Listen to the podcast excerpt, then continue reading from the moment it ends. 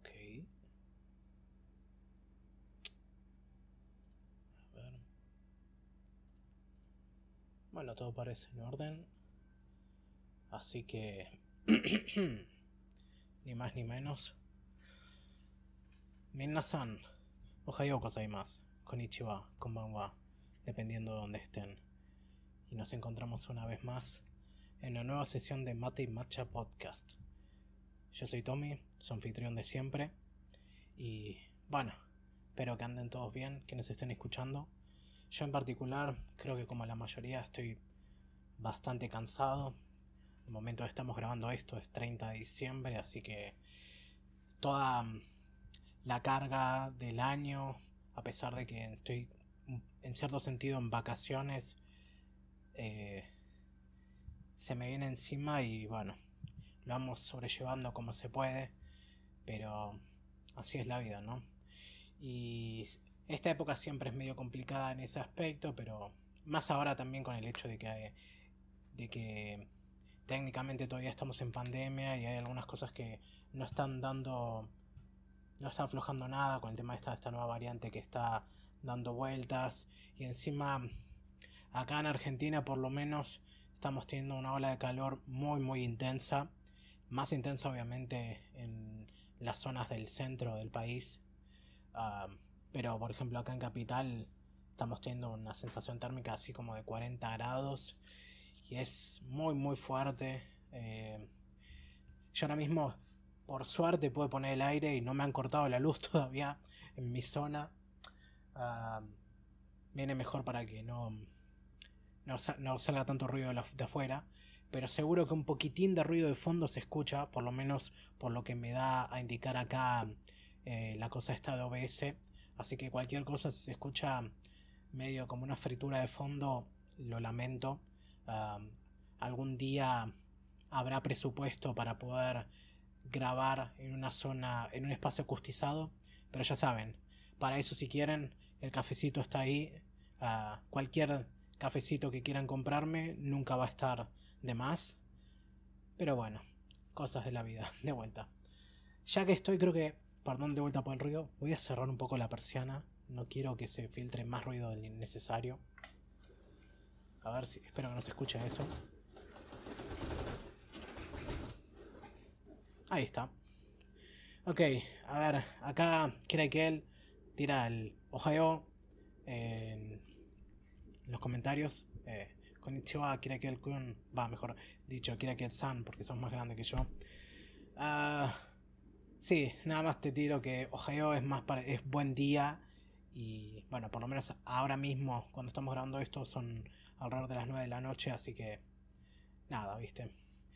Ah, me estoy dando cuenta que me olvidé de avisar vía historia acá por Instagram que estoy en vivo, pero bueno, ya no hay tiempo, ya estamos en vivo. Así que voy a tratar de dejar de parlotear tanto en mi vida porque a nadie le importa eso en este momento. Em, supongo que debería aclarar una cosa. Siendo que ya estamos muy ahí nomás de terminar el año, pensarán, ok, ya se viene tipo a lo mejor 2021. Y temo que, dado como está la cosa,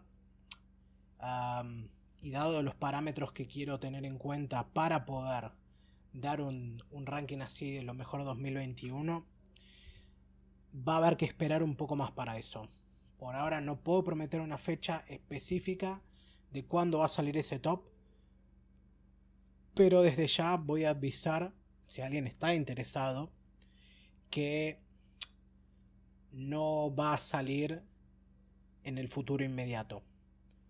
Así que, bueno, iremos trabajando en eso, de todos modos. Ah, bueno, acá Luis se sumó al chat. Dice, buenas. No sé si se verá. Ah, ahí se ve ya en la pantalla.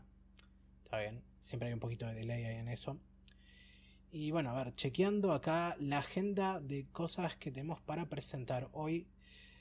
Ya habiendo anunciado esta cuestión del top, que ya veremos cuándo saldrá. Ah, una noticia que necesito comunicar respecto a cosas que van a venir del podcast es la primera esta que está acá, que van a ver que es primero que nada, mm, dado por algunas cosas que después voy a explicar, se vienen algunos aspectos interesantes, o mejor dicho, se vienen algunas cosas interesantes. Primero y principal, obviamente en enero se nos viene la última temporada de Attack on Titan. Y para eso, un momentito que tengo que poner las, las partes así de imágenes. Vivimos en una sociedad. Eso lo entenderá la gente cuando. La gente que esté viendo la transmisión. Y bueno, el resto tendrán que seguirme la corriente cuando lo estén escuchando en Spotify o lo que sea. Como bien dije, se viene la última temporada de Attack on Titan ahora en enero. Y para conmemorar esto, estoy preparando y con el patrocinio de mi colega Pastor de la Logia Stolquera, un pequeño segmento que voy a estar haciendo en este podcast que se va a llamar Titán Dominguero, en el que todos los domingos a las 6 de la tarde voy a estar haciendo un podcast corto, una media hora aproximadamente, hablando de cada capítulo que va a ir saliendo. Y voy a dar el, dejar el canal abierto para que mis colegas ahí de la Logia Stolquera se puedan sumar a conversar sobre el episodio. Con y sin spoilers, por supuesto. y vamos a mantenerlo así, episodio tras episodio, todos los domingos. Desde ya, domingo porque los episodios van a estar saliendo como bien pasó este año y el año anterior. Los lunes, o sea, a la madrugada del lunes de Japón, o sea, sería a las 12 de la noche aproximadamente de lo que sería del domingo al lunes, pero teniendo que Japón tiene 12 horas más que Argentina, las 12 de la noche del domingo a lunes es el mediodía de domingo para nosotros, por lo que ya van a estar disponibles esos episodios para ver. Así que por eso el horario y por eso el día, pero por supuesto todo queda grabado y como van a ser episodios cortitos no tienen por qué captarlos en vivo cuando estén. Así que estén al pendiente de eso. Eso va a ser la manera principal en la que se va a hablar de Attack on Titan en Mate Matcha. Y ahora pasando al otro tópico que está relacionado a esto, que es algo que ya había anunciado, pero bueno, tuvo que hacer un cambio repentino, es que, a ver, un segundito que cambie la imagen. Como verán ya quienes estén viendo la transmisión, pero lo explico por supuesto, Bell, la película de Mamoru Hosoda, que había dicho en la anterior sesión que iba a salir el 13 de enero, su estreno se postergó para el 20 de enero en Latinoamérica, por lo que se ve. Y son el artículo acá de TV Lane de, detalla, cito. Con el anuncio del estreno de la próxima película de My Hero Academia World Heroes Mission, ahora llegaría el próximo 20 de enero de parte de BF Distribution, la película está Bell. La película contaría con la posibilidad de estrenarse en más salas de cine, estrenándose dos semanas después de tanques como Sing 2 y Kingsman, El Origen, además que la propia distribuidora programó la comedia negra La Última Noche para el 13 de enero, la fecha de estreno original de Bell. Fin de la cita. Así que, ¿por qué aclaro esto? Bueno, por un lado, en caso de que haya gente que se haya quedado con ganas de ver la película en el cine, para que lo sepan por las dudas. Pero por el otro lado, porque no quería revelar esto justo ahora, pero bueno, ya que estamos. Mi idea original, ya que daban los tiempos, era que el siguiente episodio de Matin Macha, que habría sido la sesión 34, haya sido un podcast dedicado exclusivamente a la filmografía de Hosoda, eh, aprovechando que ese mismo día vería la película y ya vendría directamente con la memoria fresca a hablar de las otras películas más esa. Pero ahora que se corrió mm, la fecha, esa sesión, en vez de ser la 34, va a ser la 35 y la voy a tirar para ese día, el 20 de enero. Pero es la sesión 35 porque la 34 va a salir en tiempo y forma también el 13. Lo que estoy haciendo es, en vez de mm, meter en enero dos episodios nada más, voy a meter tres, uno una semana detrás de otro.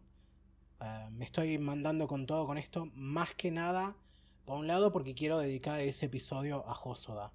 Y por el otro lado, porque el 13 de enero quiero aprovechar para continuar hablando de cosas de temporada que todavía me quedan, que como van a notar ahora cuando más adelante en esta sesión son bastantes.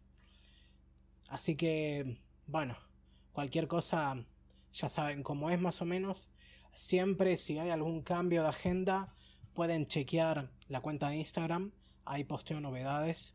Ah, trato de que no se me pase, por supuesto, pero eh, si quieren mantenerse lo más al tanto, sobre todo si son cambios repentinos, me pueden seguir por ahí. Y bueno, a tener en cuenta esto y después lo demás va a seguir tipo la agenda habitual. Pero esto, no se van a quedar sin contenido ahora. Voy a estar trabajando bastante duro para poder sacar un poco más de cosas y con suerte también, bueno, no con suerte, con esfuerzo cada vez de mejor calidad, que siempre es el objetivo. Pero por supuesto, siendo un ejército de un solo hombre y con el tiempo y presupuesto del que dispongo, no es fácil, pero cafecito, guiño, guiño, ya saben cómo es. Ah.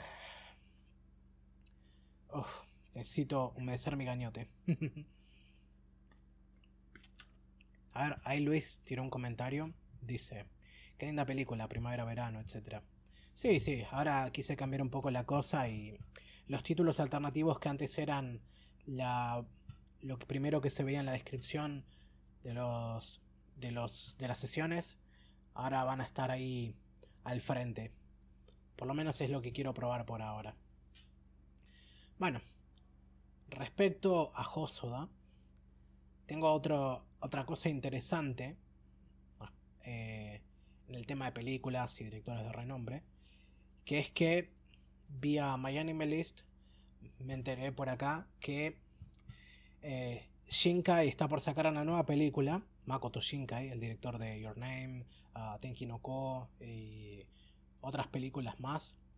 Básicamente el tipo al que han llamado el, nuevo Miyazaki y todo esto porque, bueno, Your Name durante un tiempo fue tipo la película de anime más taquillera de la historia, habiendo superado a viaje de Chihiro después de 15 años consecutivos.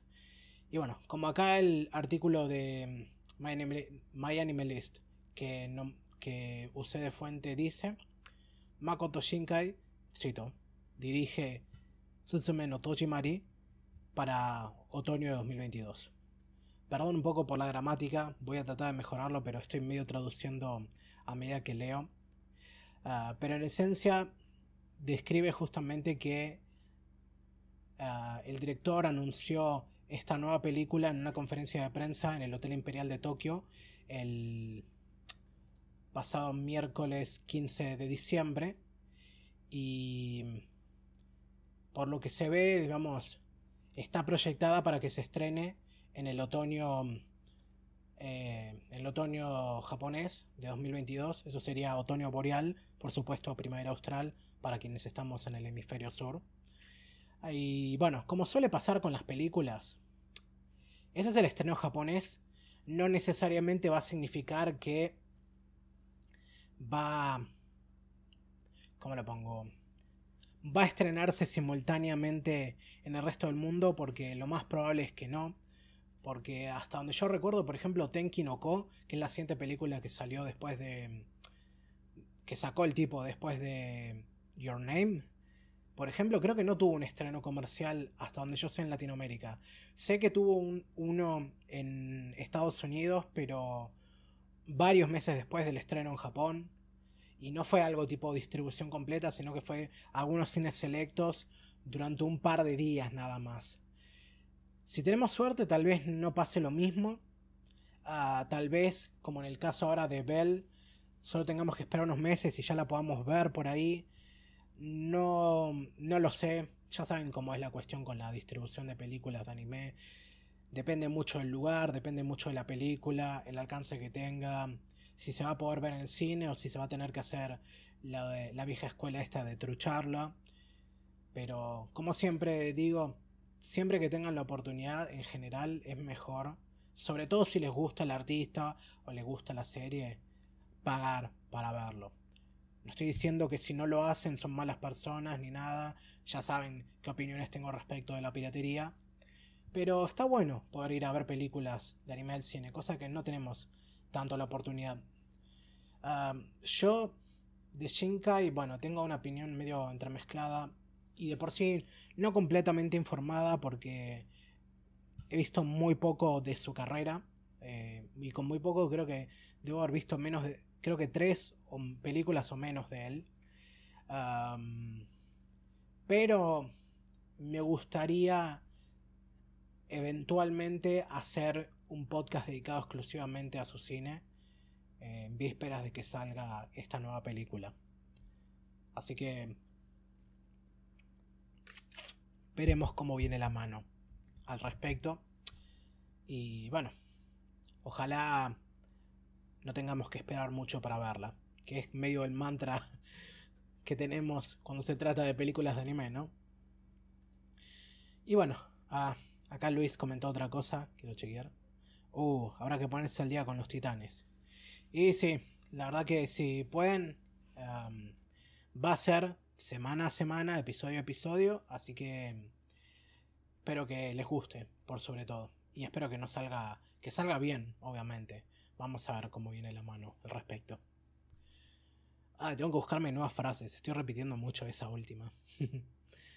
bueno. Próxima noticia. Y esta es una pertinentemente interesante para mí. Creo que eso está mal dicho, pero bueno. Eh, síganme la corriente. Ah, Fujimori confirmó la salida de Chainsaw Man parte 2 para mitad del año que viene. Acá, como el artículo de eh, hitc.com describe, el título mismo de la, de la nota dice: Chainsaw Man parte 2. Eh, ¿Cómo se dice? Programado para salir en el verano 2022, dice el creador. Ah, obviamente, verano boreal, invierno austral. Y desde ya, antes de que alguien se, se confunda, por las dudas aclaro que no estamos hablando de la adaptación del anime, del, mejor dicho, la adaptación del manga, sino que estamos hablando de la segunda parte del manga. Quienes, para quienes no hayan leído eh, la serie, el cómic mejor dicho, eh, si bien toda la historia cierra de un modo que puedes decir hasta ahí llegó, desde que terminó ya se tira ahí la, punta de que va a continuar con una segunda parte de la historia, medio a los yoyos si se quiere. Ah, bueno, no tanto a los yoyos en cuanto que cambia el protagonista y ya es tipo un salto de tiempo y qué sé yo. Sino que bueno, está dividido de esta manera medio como temporadas en algún punto. Y yo por mi parte estoy bastante emocionado por el tema. Hoy me compré el último tomo que se publicó, el 11, ya acá en, en la edición de Ibrea. Está muy bueno porque vino también con unas tarjetitas postales muy copadas. Ah, y la edición, por supuesto, está muy bien hecha y todo. Yo no puedo dejar de recomendar el manga para leer porque, a ver, quienes habitan los espacios así de anime en internet ya habrán visto de la serie es ultra popular y eso que todavía no tiene su adaptación. No me quiero imaginar lo que va a estallar cuando sea en ese momento, cuando esté eso, cuando salga y tipo se va a hacer aún más popular de lo que ya es. Pero bueno, eh, yo diría que quien quiera aproveche y que lo pueda leer ahora, eh, por lo menos acá en Argentina ya Ibrea publicó toda esta primer parte y si lo quieren comprar está disponible y si no, bueno, ya saben cómo conseguirlo, pero no lo escucharon de mi parte. Ah, por lo demás, como dice también el artículo, estoy parafraseando porque no lo dice exactamente así, ah, todavía no hay confirmación respecto a cuándo va a salir la adaptación. Por ahora supuestamente saldrá el año que viene, pero habrá que mantenerse al tanto. Yo no tengo mucho apuro para eso, pero obviamente espero que salga porque hay gente a la que le he estado tratando de recomendar el manga, pero son ávidos disfrutadores de anime y no logro convencerlos de que lean algo. Así que bueno, tengo que posponer charlas que pueda tener sobre la historia hasta que eso pase.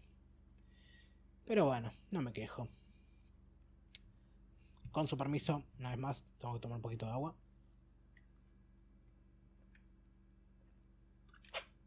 Ah. ¿Saben qué? Ah, punto y aparte, supongo. En general es mejor tomar agua a temperatura ambiente cuando tenés que hacer trabajos con la voz. Porque estando en verano, por ejemplo, el agua fría hace que, por lo que yo entiendo, se te... ¿Cómo sería la palabra? se te tensen los músculos de la garganta y hace que se te sea más difícil seguir hablando o bueno, cantando, porque este dato me lo tiró una compañera cantante. Así que quisiera poder estar tomando un buen vasito de agua fría ahora, pero tengo que tomar agua casi caliente del calor que hace acá. de vuelta, para mis compatriotas argentinos que la estén pasando mal por la calor, cuídense, está muy fuerte la cosa. y si les, les cortan la luz, vayan y protesten, háganlo saber de la manera que puedan. Pero bueno, suficiente de cosas de la vida real. Continuemos con la pura fantasía que a nosotros nos gusta. Esto es una noticia curiosa que no me llega mucho de cerca, pero como mi colega Juan, cuando trabajaba conmigo, mencionó este manga un par de veces, me pareció que habrá gente dentro del público que le interese saber esta noticia, que es que Ayakashi Triangle ah, va a recibir una adaptación que es em, Ayakashi Triangle por supuesto es el manga el nuevo manga de Kentaro Yabuki el autor de Toraberu y por lo que se ve aún no está mm, confirmada la fecha por lo menos en el artículo este de My Enemy List que estoy citando. Pero em, por lo que se ve va a ser por lo menos distribuida por Aniplex, que es una distribuidora y productora muy importante, creo que es subsidiaria de Sony, pero tiene por ejemplo a su cargo cosas como la distribución general de la adaptación de ¿cómo era que se llamaba esta serie? Kaguya-sama. Así que habrá que ver cómo se va desarrollando esto. Es una noticia reciente, esta nota es del 18 de diciembre, así que va a haber que mantenerse al tanto. No recuerdo demasiado de qué se trataba esto, pero de vuelta. Mi colega Juan mencionaba mucho de que hay muchos mangas de Ayakashis que se está haciendo bastante popular. No recuerdo exactamente qué es un Ayakashi, así que si me disculpan, voy a ponerme a chequear rápido acá en Google. Y por lo menos el artículo de Wikipedia, que es lo que primero aparece, describe así. El Ayakashi es una criatura del imaginario folclórico de Japón. Habita en los mares y es una leyenda de los pescadores. Los Ayakashi son criaturas que provienen de la orilla lejana, pero les gusta influenciar a humanos, alimentándose de la oscuridad de la gente y corrompiendo sus corazones. Mm. O sea, tal vez sea una especie de yokai. Ah, perdón si hay algún experto en folclore japonés acá y me dice, no, no, no es un yokai, es un... Eh, es un yure o una cosa por el estilo. Tal vez use mal también ese término, de vuelta, perdón, o mejor dicho, sorry, not sorry. Yo pensaba que los Ayakashi eran tipo alguna cosa, tipo algún puesto, algún puesto tipo sacerdote o algo así como de, de Shinto o algo por el estilo, pero eh, vamos a ver qué pasa.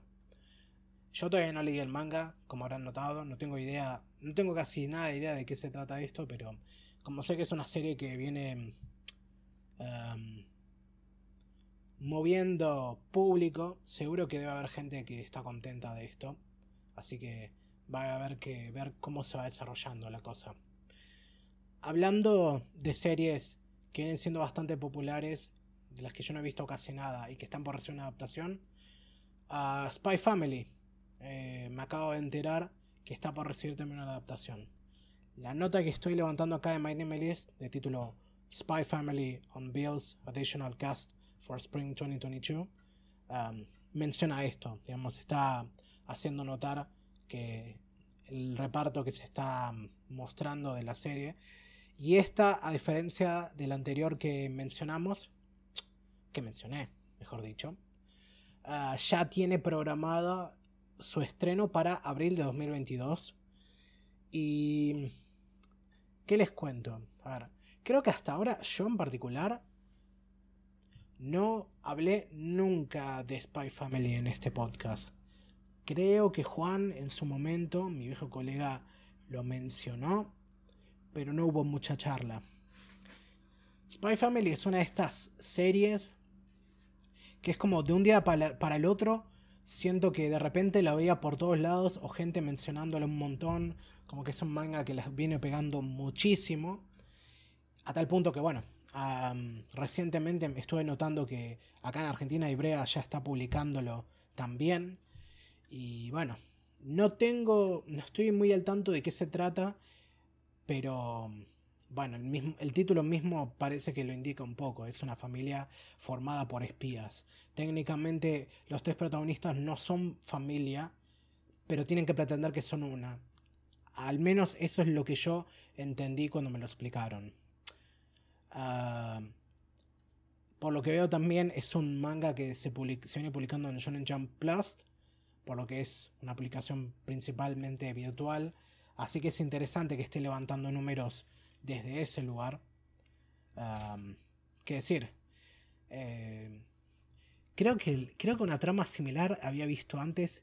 Creo que había una, una serie infantil estadounidense hace unos años. No recuerdo el nombre, pero creo que era una, una familia en la que tipo, creo que la mamá y el papá eran espías y los hijos no, pero, mm, pero tipo era una familia así no inventada como el esta, sino que son una familia real. No sé, si alguien sabe el nombre y me lo quiere hacer saber, ah, o si no estoy alucinando esto, que me cuente. Pero bueno, en fin, para este, en este caso también ya hay un, par de teasers disponibles, así que si los quieren ver, los pueden buscar por ahí. Voy a tener que ponerme al día con esto, tal vez en algún momento. No sé si lea el manga inmediatamente, pero voy a agendarme esta serie cuando salga y ahí terminaré, terminaré de hacer, de tomar mi decisión al respecto. Por lo demás, si hay algún fan de Spy Family que esté escuchando esto y no lo sabía, espero que estén contentos. O sea, sonó medio, sonó medio irónico esa, esa manera de decirlo, o medio sarcástica. No era la intención. Pero bueno. Ah, acá la gente está empezando a comentar con ganas, así que tengo que chequear. Kira Ikel pregunta, ¿se escucha bajito o soy yo? A ver, yo le podría subir un poco más el volumen, pero si lo hago se va a empezar a escuchar más ruido de fondo y no lo sé. O sea, si quieren, miren, ahí está a lo máximo que lo puedo subir. Si, se escucha mucho ruido de la computadora o del aire acondicionado, um, me dicen y lo puedo bajar, pero más que esto no lo puedo subir por ahora. Tal vez lo corrija, um, el tema del volumen y del ruido lo pueda corregir en la, en la versión de que va a ir para Spotify y demás. Denme un segundito que tomo un poquito de agua.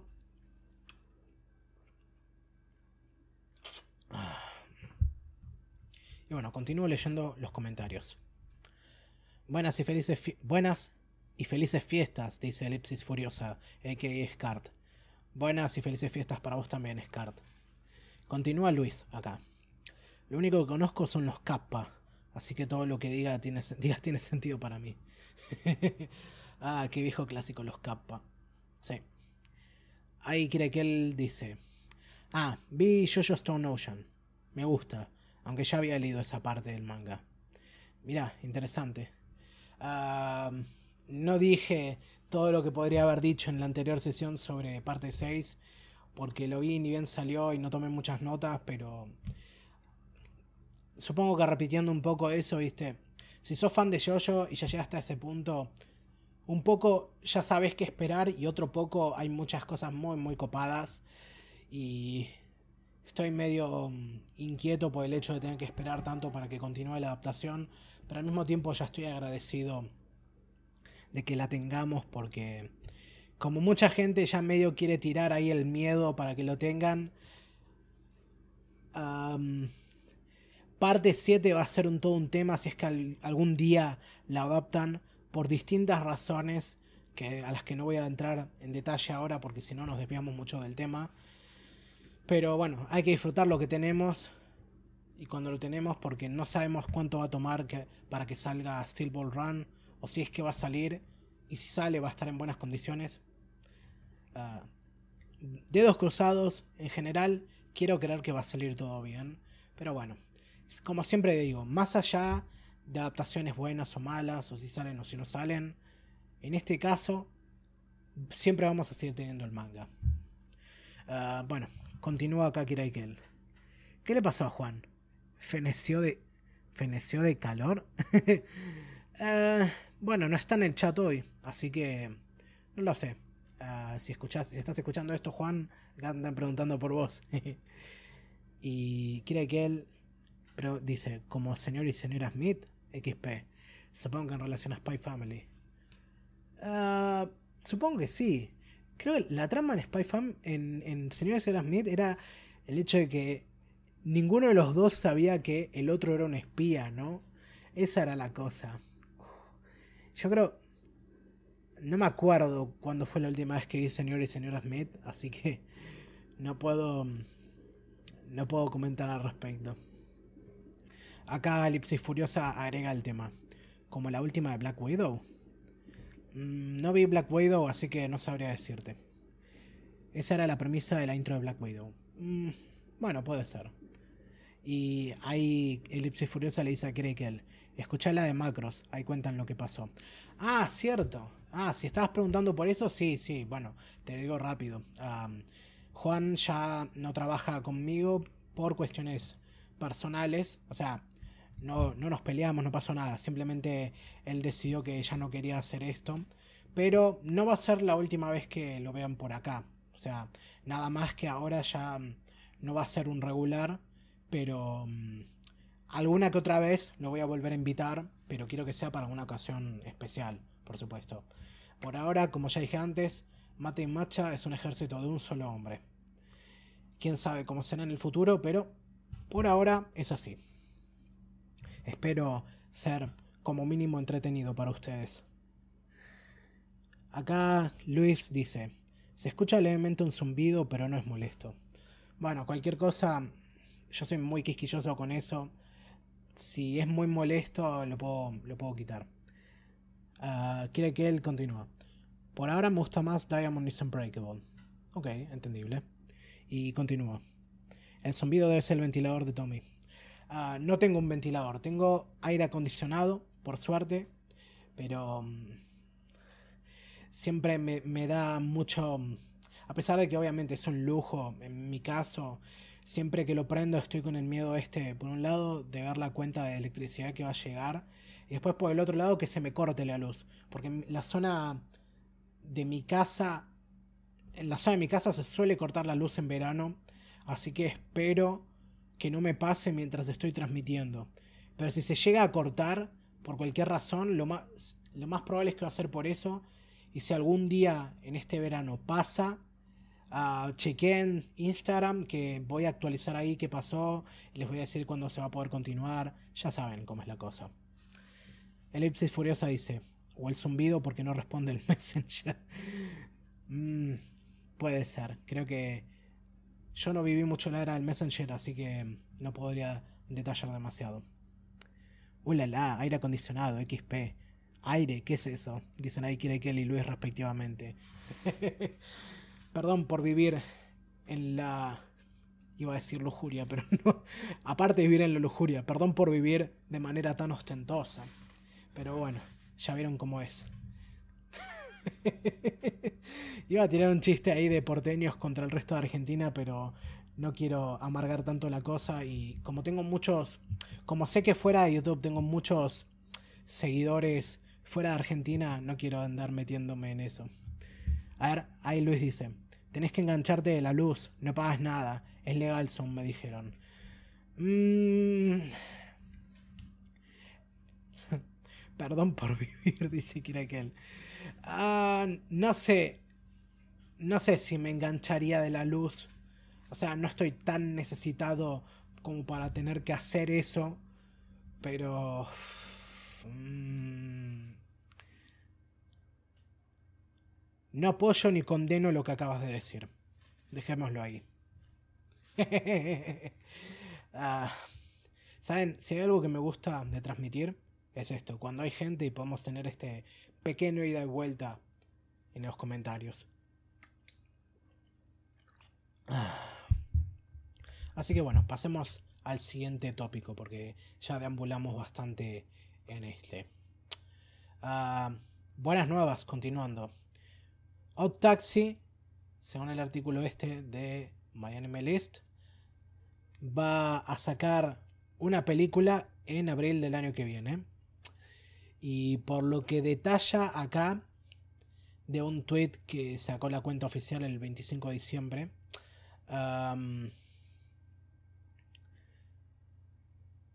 en principio va a ser una reconstrucción de la serie y va a transcurrir después del final. no sé si con esto quiere decir que va a tener como un pequeño resumen la película por un lado y por el otro mm, va a continuar la historia. Cosa que me genera un poco de de duda, porque Odd Taxi cierra de un modo que es tan sólido que no veo de qué manera podría se podría aportar más. Así que, no sé, me gustaría poder hablar de Odd Taxi más en detalle, pero hace rato que no la veo, ahora mismo no podría decir y tampoco quiero spoilear nada. pero en algún momento se hablará de esto y no lo sé habrá que ver. Eh, estoy medio escéptico al respecto, pero como es Odd Taxi y se están sumando de vuelta el mismo grupo de gente que trabajó en la serie, tal vez vamos a esperar algo o, interesante o por lo menos bueno y como siempre digo, dedos cruzados, esperemos que esté bueno y si no, tenemos la serie original para seguir disfrutando. No me sorprendería que termine siendo más una película resumen con un detallito extra, pero bueno. Ah, acá Luis comenta, en un universo paralelo donde todo salió bien y Menem no existió, todos tenemos aire, quiero creer. Ah, sí, ojalá. Yo esta tarde de reojo vi por las noticias que en algunos hospitales acá de Capital hay secciones de terapia intensiva que están sin aire acondicionado y tanto el equipo médico como los pacientes están sufriendo todas las consecuencias de tener todo ese calor y entre otras también el hecho de que los aparatos eh, se sobrecalientan y se funden por el, el excesivo calor y es la verdad, algo muy complicado y muy triste de escuchar. Y bueno, no quiero estar tan deprimente ahora mismo, pero sí, lamentablemente es algo que ocurre en este país. Y voy a creer que nuestros compatriotas latinoamericanos probablemente tienen historias similares para contar del tópico. Y bueno, pasando a otra noticia, estoy hablando ahora de muchas cosas que no he visto o no he terminado de ver, así que vamos a ver de qué se trata esto, que es que Pop Team Epic, o por su nombre original, Pop Team Epic, anunció que va a sacar una segunda temporada. Después de... ¿Cuánto han sido ya? Creo que la primera temporada salió en, a principios de 2018 es una serie que mm, le tengo ganas desde hace mucho porque es rarísima y bueno, todo el mundo la ha vendido así por todos los aspectos interesantes que tiene, pero mm, porque es en principio comedia absurda, que es un subgénero de la comedia que es medio difícil de digerir para mucha gente, pero a mí me encanta en particular. Y le tengo ganas porque he escuchado muchas cosas buenas. Y esto es una noticia que me tengo que agendar porque la nota de Miami MLS que estoy levantando no aclara exactamente cuándo va a salir porque solo salió un teaser y en principio solo dice que está proyectado para que se estrene el año que viene, pero sin fecha aún por el, por el momento. Pero bueno, en cuanto se sepa al respecto, me voy a tener que poner al día y ver esa primera temporada. Y bueno, vamos a ver. Ah, acá estoy viendo que están comentando bastante de vuelta. Quiera que él dice, y acá dejo unos cuantos comentarios. Che, loco, estoy viendo los animes por estrenar y salvo Shingeki se ve todo cacoso. Pop Team Epic solo aguanté dos capítulos, XD, XP. Es peor que comedia absurda, es shitpost directamente. Sí, había escuchado también eso, que era como una especie de shitpost bastante elaborado. Eso a mí también me gusta, pero el shitpost tiene su arte. Yo me acuerdo haber leído hace un par de años una nota que decía que tipo el shitposting es como una especie de neodadaísmo del siglo XXI y es una expresión artística que debería ser tomada en cuenta. Muy interesante el artículo, pero bueno, hay gente que va a decir, jaja, ¿cómo te vas a tomar un shitpost en serio? Pero bueno, no tengo mucho pie para dar al respecto, o mejor dicho, no tengo mucho con qué refutar eso. Simplemente quiero ver de qué se trata. Cuando estemos, repito, cuando estemos más cerca del estreno, o de saber cuándo será el estreno, ahí será cuando vea la serie. Y bueno, escucharán mi opinión en cuanto la pueda dar. Respecto a la temporada de invierno, que creo que es lo que estarás mencionando vos, Kira y Y mira, para mí no se viene todo así tan cacoso. Yo seleccioné algunas cosas ahí que tienen pinta de ser interesante. Pasa que depende también qué es lo que estés buscando, pero sí. A ver. De 150 anime que salen cada temporada, yo termino viendo menos del 10%. Tipo, no sé, selecciono 15 o 20 y de esos 15 o 20, no sé, 10 o menos, mejor dicho, menos de 10, terminan siendo algo que considero que mínimamente valga la pena ver o que por lo menos tipo no me disgustó hasta el final. Como ya habrán notado de cómo vengo ah, recortando material este último año. Pero siempre hay algo bueno para ver. O sea, es cierto que hay temporadas que tienen más cosas buenas, otras no tanto. Siempre están esas grandes producciones. Por lo menos en estos últimos años siempre hay un Isekai. Y ahora pasa tipo que siempre hay un Isekai de esto. Y tipo hay otros dos Isekai que hacen el mismo tópico. Tipo como ahora se había hecho popular este de la farmacia o el drugstore. Perdón si se escucha un poquito de ruido. Me tengo que limar una uña. sí, se me acaba de romper. Eh, uña de guitarrista. Y... No, esto. Tenés que fijarte, tenés que buscar la cosa. Lamentablemente, como habíamos dicho la otra vez, cuando te vas volviendo un otaku viejo o un old taku, como lo menciona tipo Bennett the Sage, gran youtuber recomendado, se hace más difícil estar al día o querer estar al día pero bueno, para eso estamos, tipo podcast u otras cosas como yo, acá, que al modo del crítico de la nostalgia, lo veo para que vos no tengas que hacerlo. Llamen los servicios de la comunidad si quieren, llámeselo prepotencia. Si hay algo que espero que como mínimo puedan sacar de este podcast, es que aunque sea se puedan llevar alguna recomendación. Y bueno, lo mismo de siempre. Ahora, hablando de recomendaciones y más cosas nuevas.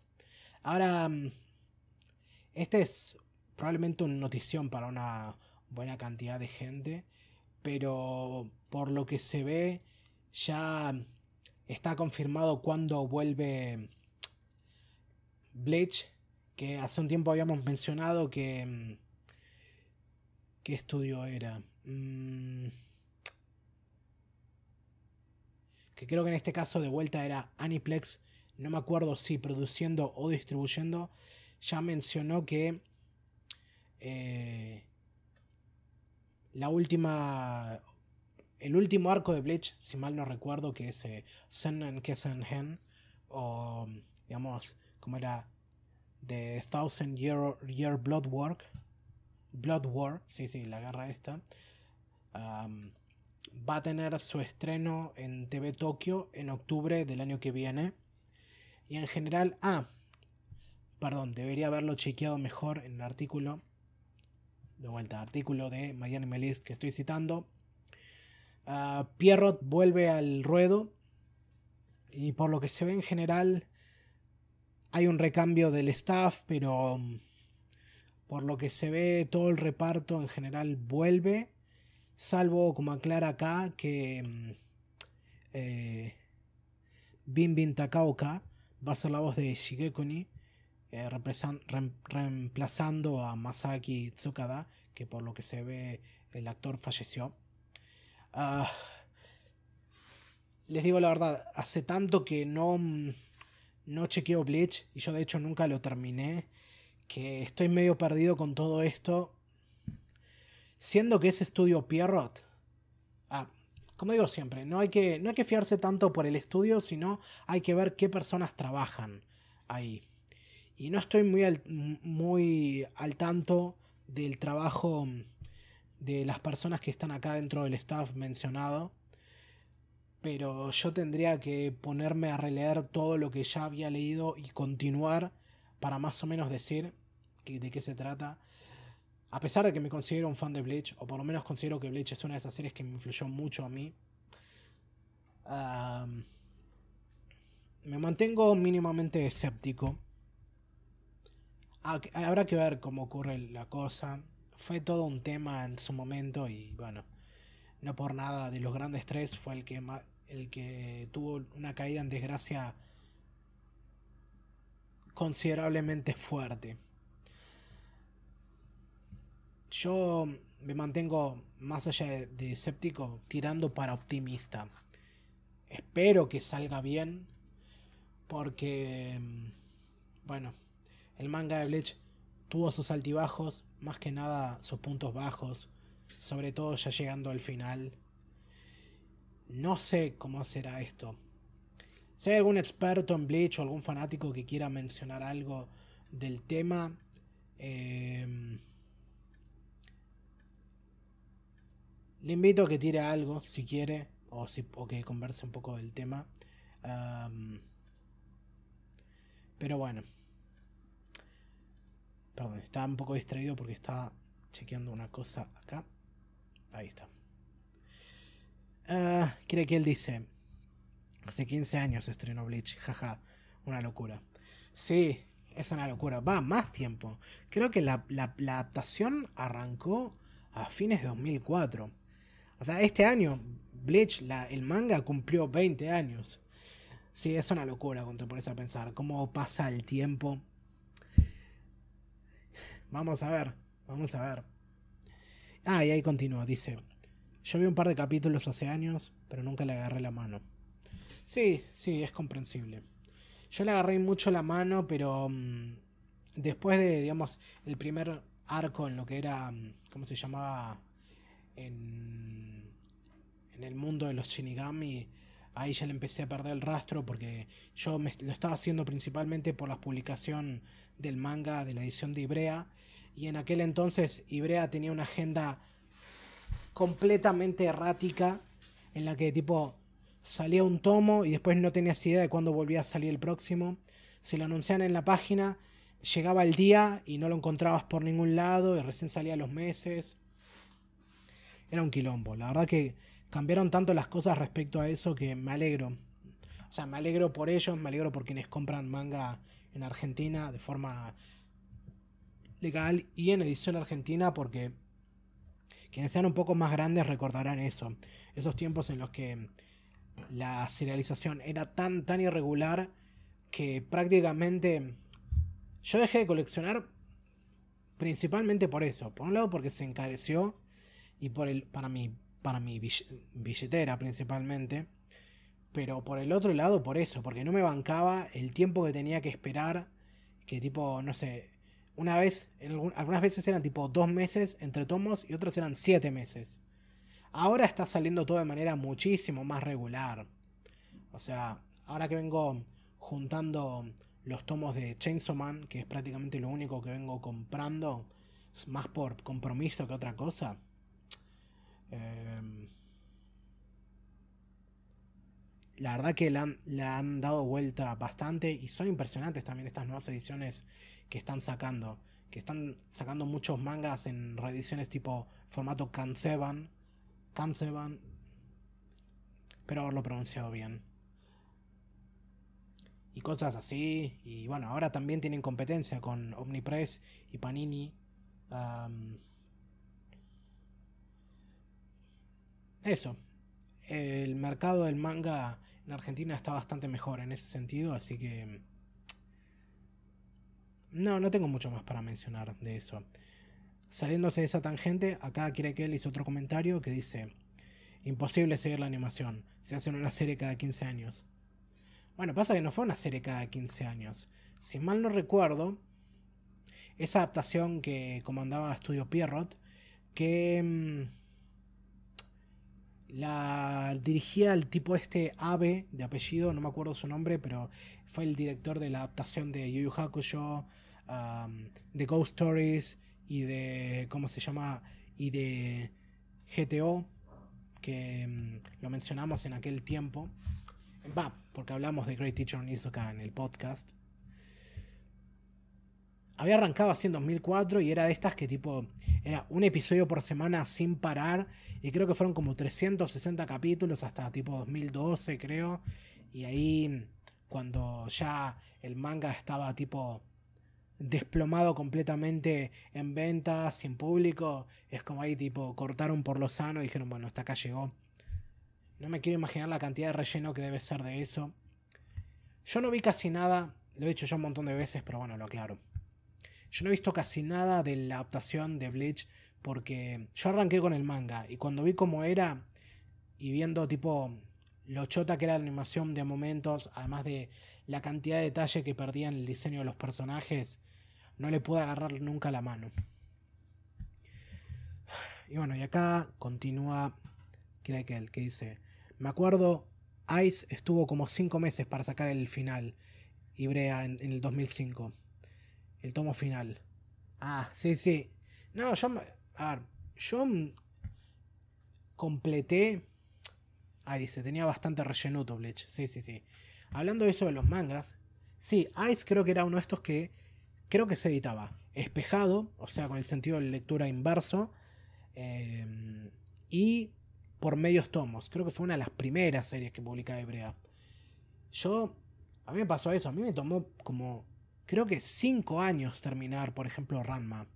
Yo lo empecé a coleccionar así tipo en 2009 y ya había bastantes tomos, pero los últimos, no sé, creo que eran menos de 10, 5, ponele, tardaron esa cantidad de tiempo en salir.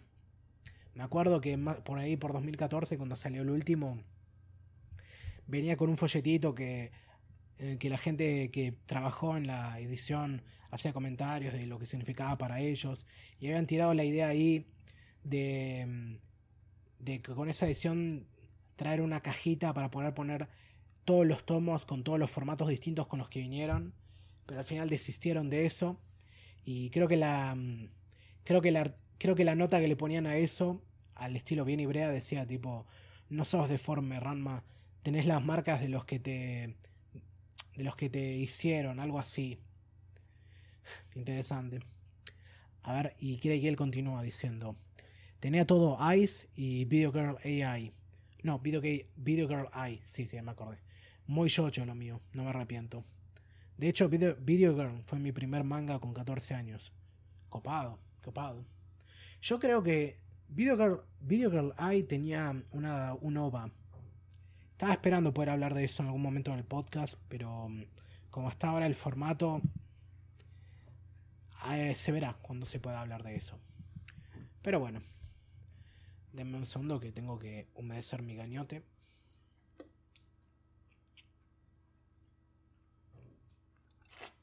Ah. Ok, continuando con el tema este de otros anuncios. este, bueno, lo voy, a, lo voy a presentar primero y ahí comentamos. Ah, Kenshin va a tener una nueva adaptación a anime. Esa es la historia. Son lo que dice el artículo de MyAnimeList que de lo que estoy levantando esto.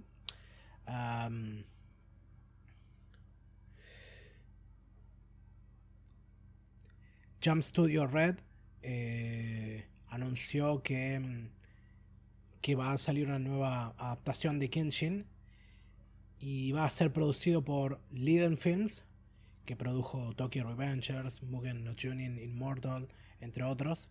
Creo que también hicieron Berserk 2016. Y por lo que sé va a ser distribuido por Aniplex. Y... A ver. Uno pensaría...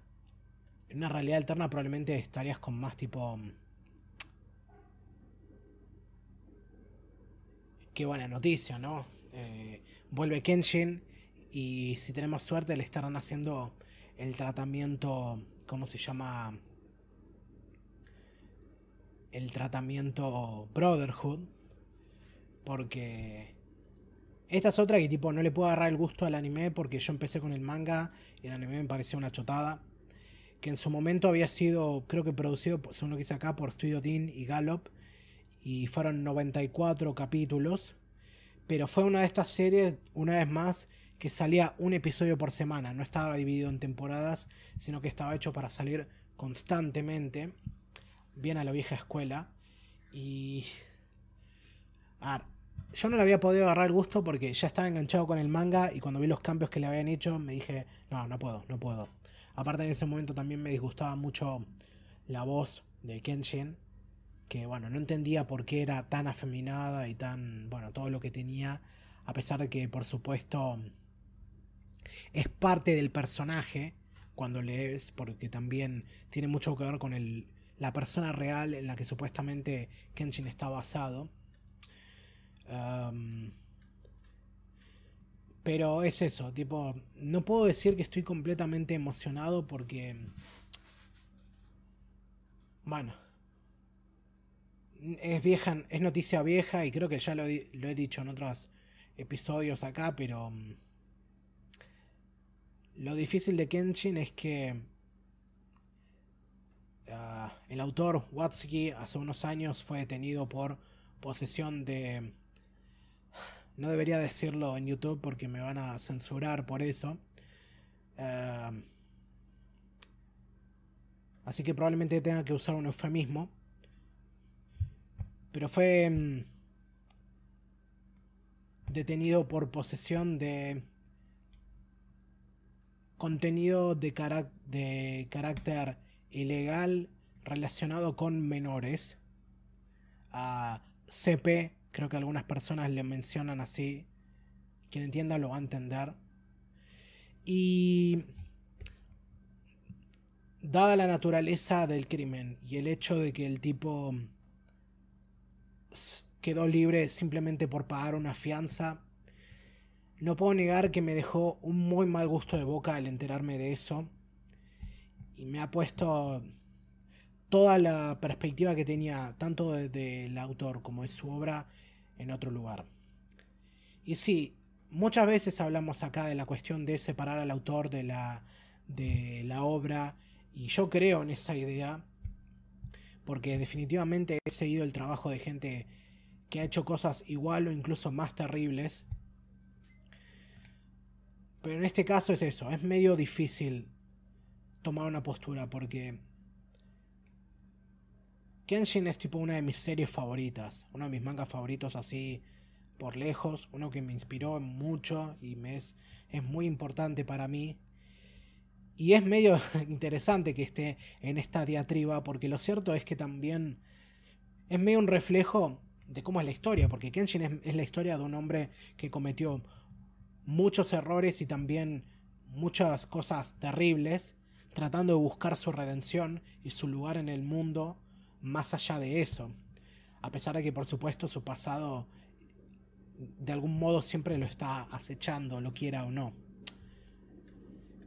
En ese sentido, bueno, no sé si es una cuestión de, de pensar, deberías perdonar, deberías dejarlo a un lado, deberías simplemente seguir más allá de eso.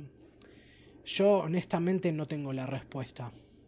No culpo a nadie que diga, no, no quiero saber más nada con nada de Watsuki porque no quiero financiar la obra de una persona que, que ha hecho esto. Y está en todo su derecho de tener esa postura y decidir encararlo de esa manera. Yo sigo condenando completamente lo que el tipo hizo y me sigue pareciendo una, una locura que haya salido de esa básicamente con un golpecito en la palma. En la palma no, perdón, un golpecito así en la muñeca. No literalmente, claro. Pero es eso, no puedo negar que su obra tuvo un impacto en mí y que yo voy a seguir hablando de ella porque me encanta, porque sigue siendo una obra excelente, eh, a pesar de que el autor sea una mierda. Medio me pasa algo así también en mi caso con Harry Potter. Yo sigo diciendo que me encanta Harry Potter, a pesar de que, de que Rowling sea una forra transfoba. Pero bueno. De vuelta, esto depende de cada uno, dónde marcas la línea, de qué manera marcas la línea. No te voy a decir que sos mejor o peor persona por la posición que tomes al respecto necesariamente. Sea que lo que canceles a Watsuki completamente o que te dé lo mismo. No soy quien para andar poniéndome tipo en algún punto de superioridad moral. Espero que esté buena la adaptación, supongo. Espero que la hagan bien, pero es eso, es como... No siento muchas ganas de querer tipo promocionar esto de esta manera, pero va a, ver, va a que ver cómo se desarrolla la cosa. Antes de que yo siga parloteando más, quiero ver acá qué es lo que la gente está diciendo, porque están comentando. Eh, él dice: Mugen no Junin, el anime. Mugen no Junin. El anime es tremendo. Puede estar en buenas manos, Samurai X. Elipsis Furiosa pregunta: ¿Es Kenshin Samurai X? Oh, y quiere que le responde: Jajaja, ja, sí. En Latinoamérica le decimos así, XP. Y ahí Elipsis Furiosa dice: Nada va a superar los OVAs, por más que la historia casi que no tenía nada que ver en el último arco. Él dice: el autor dijo que los OVAs casi que eran mejor que su obra original. Sí, cierto. Yo los tengo agendados para ahí. Creo que los vi hace mucho, pero no recuerdo casi nada. Va, no. ¿Lo vi o no lo vi? No, creo que me estoy confundiendo. Creo que vi. creo que vi a MVs de los OVAs. Pero lo tengo ahí para ver. Elipsis Furiosa continúa. La voy a piratear. O incluso ni la vea para que no darle un peso a la autora amante de colegialas. En este caso el autor es una sola persona, por eso yo no lo separo, y más por el tipo de público al que iba su obra. Y quiere que él dice, a mí me da igual, aunque la verdad nunca fui muy fan de Samurai X. Sí, sí, es cierto. Lo veía en Tonami, pero para mí había cosas mejores, continúa él. Sí, sí, tal vez creo que lo que plantea acá Scart barra Elipsis Furiosa es tal vez la mejor postura en algún punto. Pero, de vuelta, no me quiero poner acá en una postura, no quiero ponerme acá en un lugar de decirle a la gente qué es lo que tiene que hacer o cómo tiene que consumir, porque es bastante más complicado que eso en muchas situaciones. Pero bueno, no le voy a dar muchas más vueltas. Yo sigo recomendando el manga a pesar de eso, pero creo que tal vez si no quieres darle plata o mm, continuidad a Watsuki, podés piratearlo. No creo que. No creo que haya mucho peso moral en eso, por lo menos. Y bueno, continuando a otra noticia, que, que esta ya diría que es más una noticia. Va, no diría, es una noticia triste. Que es que mm, el pasado mm, ¿Cómo se dice? ¿Cuándo fue esto exactamente? Perdón, tengo que chequear rápido para no, no tirar cualquier cosa. El pasado 20 de diciembre, Kotaku sacó la noticia de que la actriz de voz Sayaka Kanda falleció a los 35 años.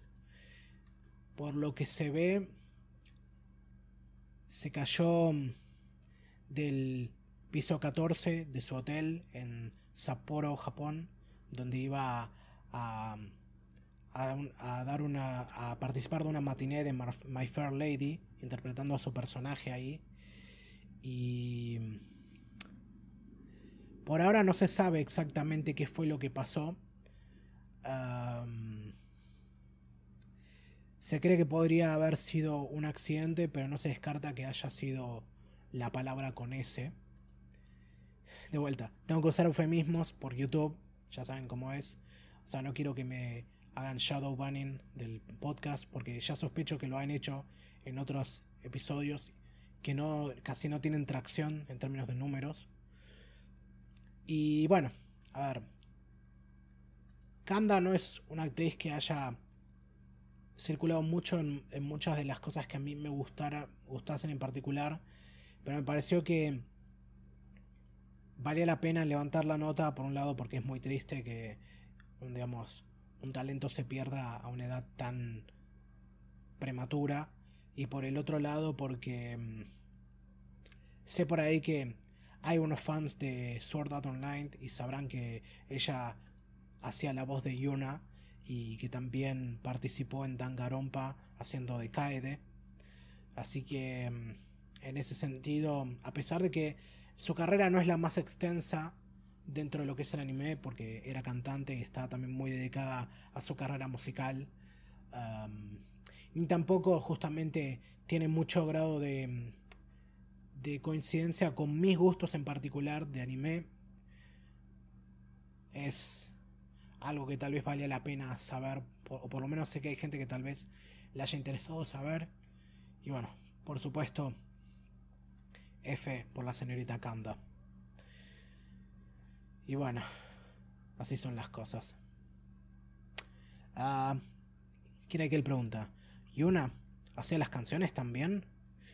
Y mira, no, de vuelta, no sé, no he visto nada de Sword Art, Online. Así que no quiero tirar fruta, pero considerando que la que Kanda era cantante también, es probable que también. Y quiere que él continúa. Eso fue lo mejor de esa película de Sao, donde salió Yuna. Y sí, por eso. Bueno, ¿qué más que decir? Espero que mm, su familia y sus amigos se encuentren bien. Y de vuelta, la verdad que una tragedia. Y bueno, no sé de qué manera hacer una transición que no se sienta tan tipo golpe de shock por el cambio de tono. Así que primero voy a tomar un poquitín de agua.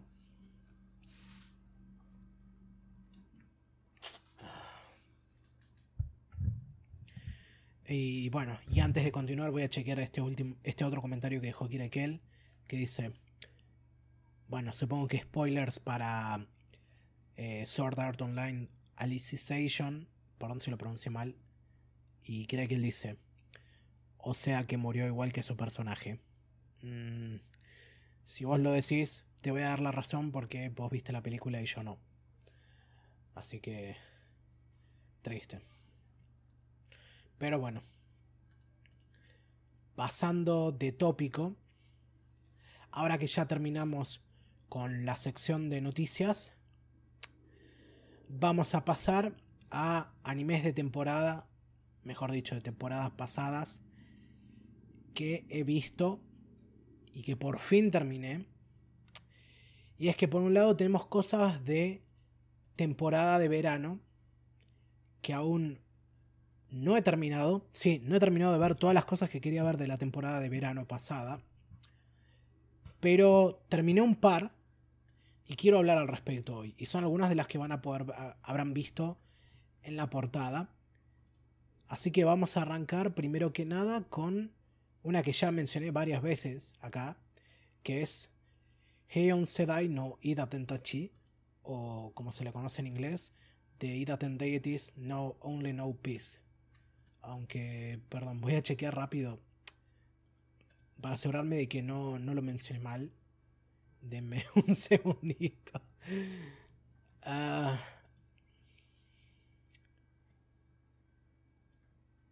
a ver. Sí, lo dije bien. They that and deities know only peace. Ahí está. Bueno, ¿cómo arranco con esta serie? Como ya dije antes, ya se habló un par de veces de Idaten en Mate y.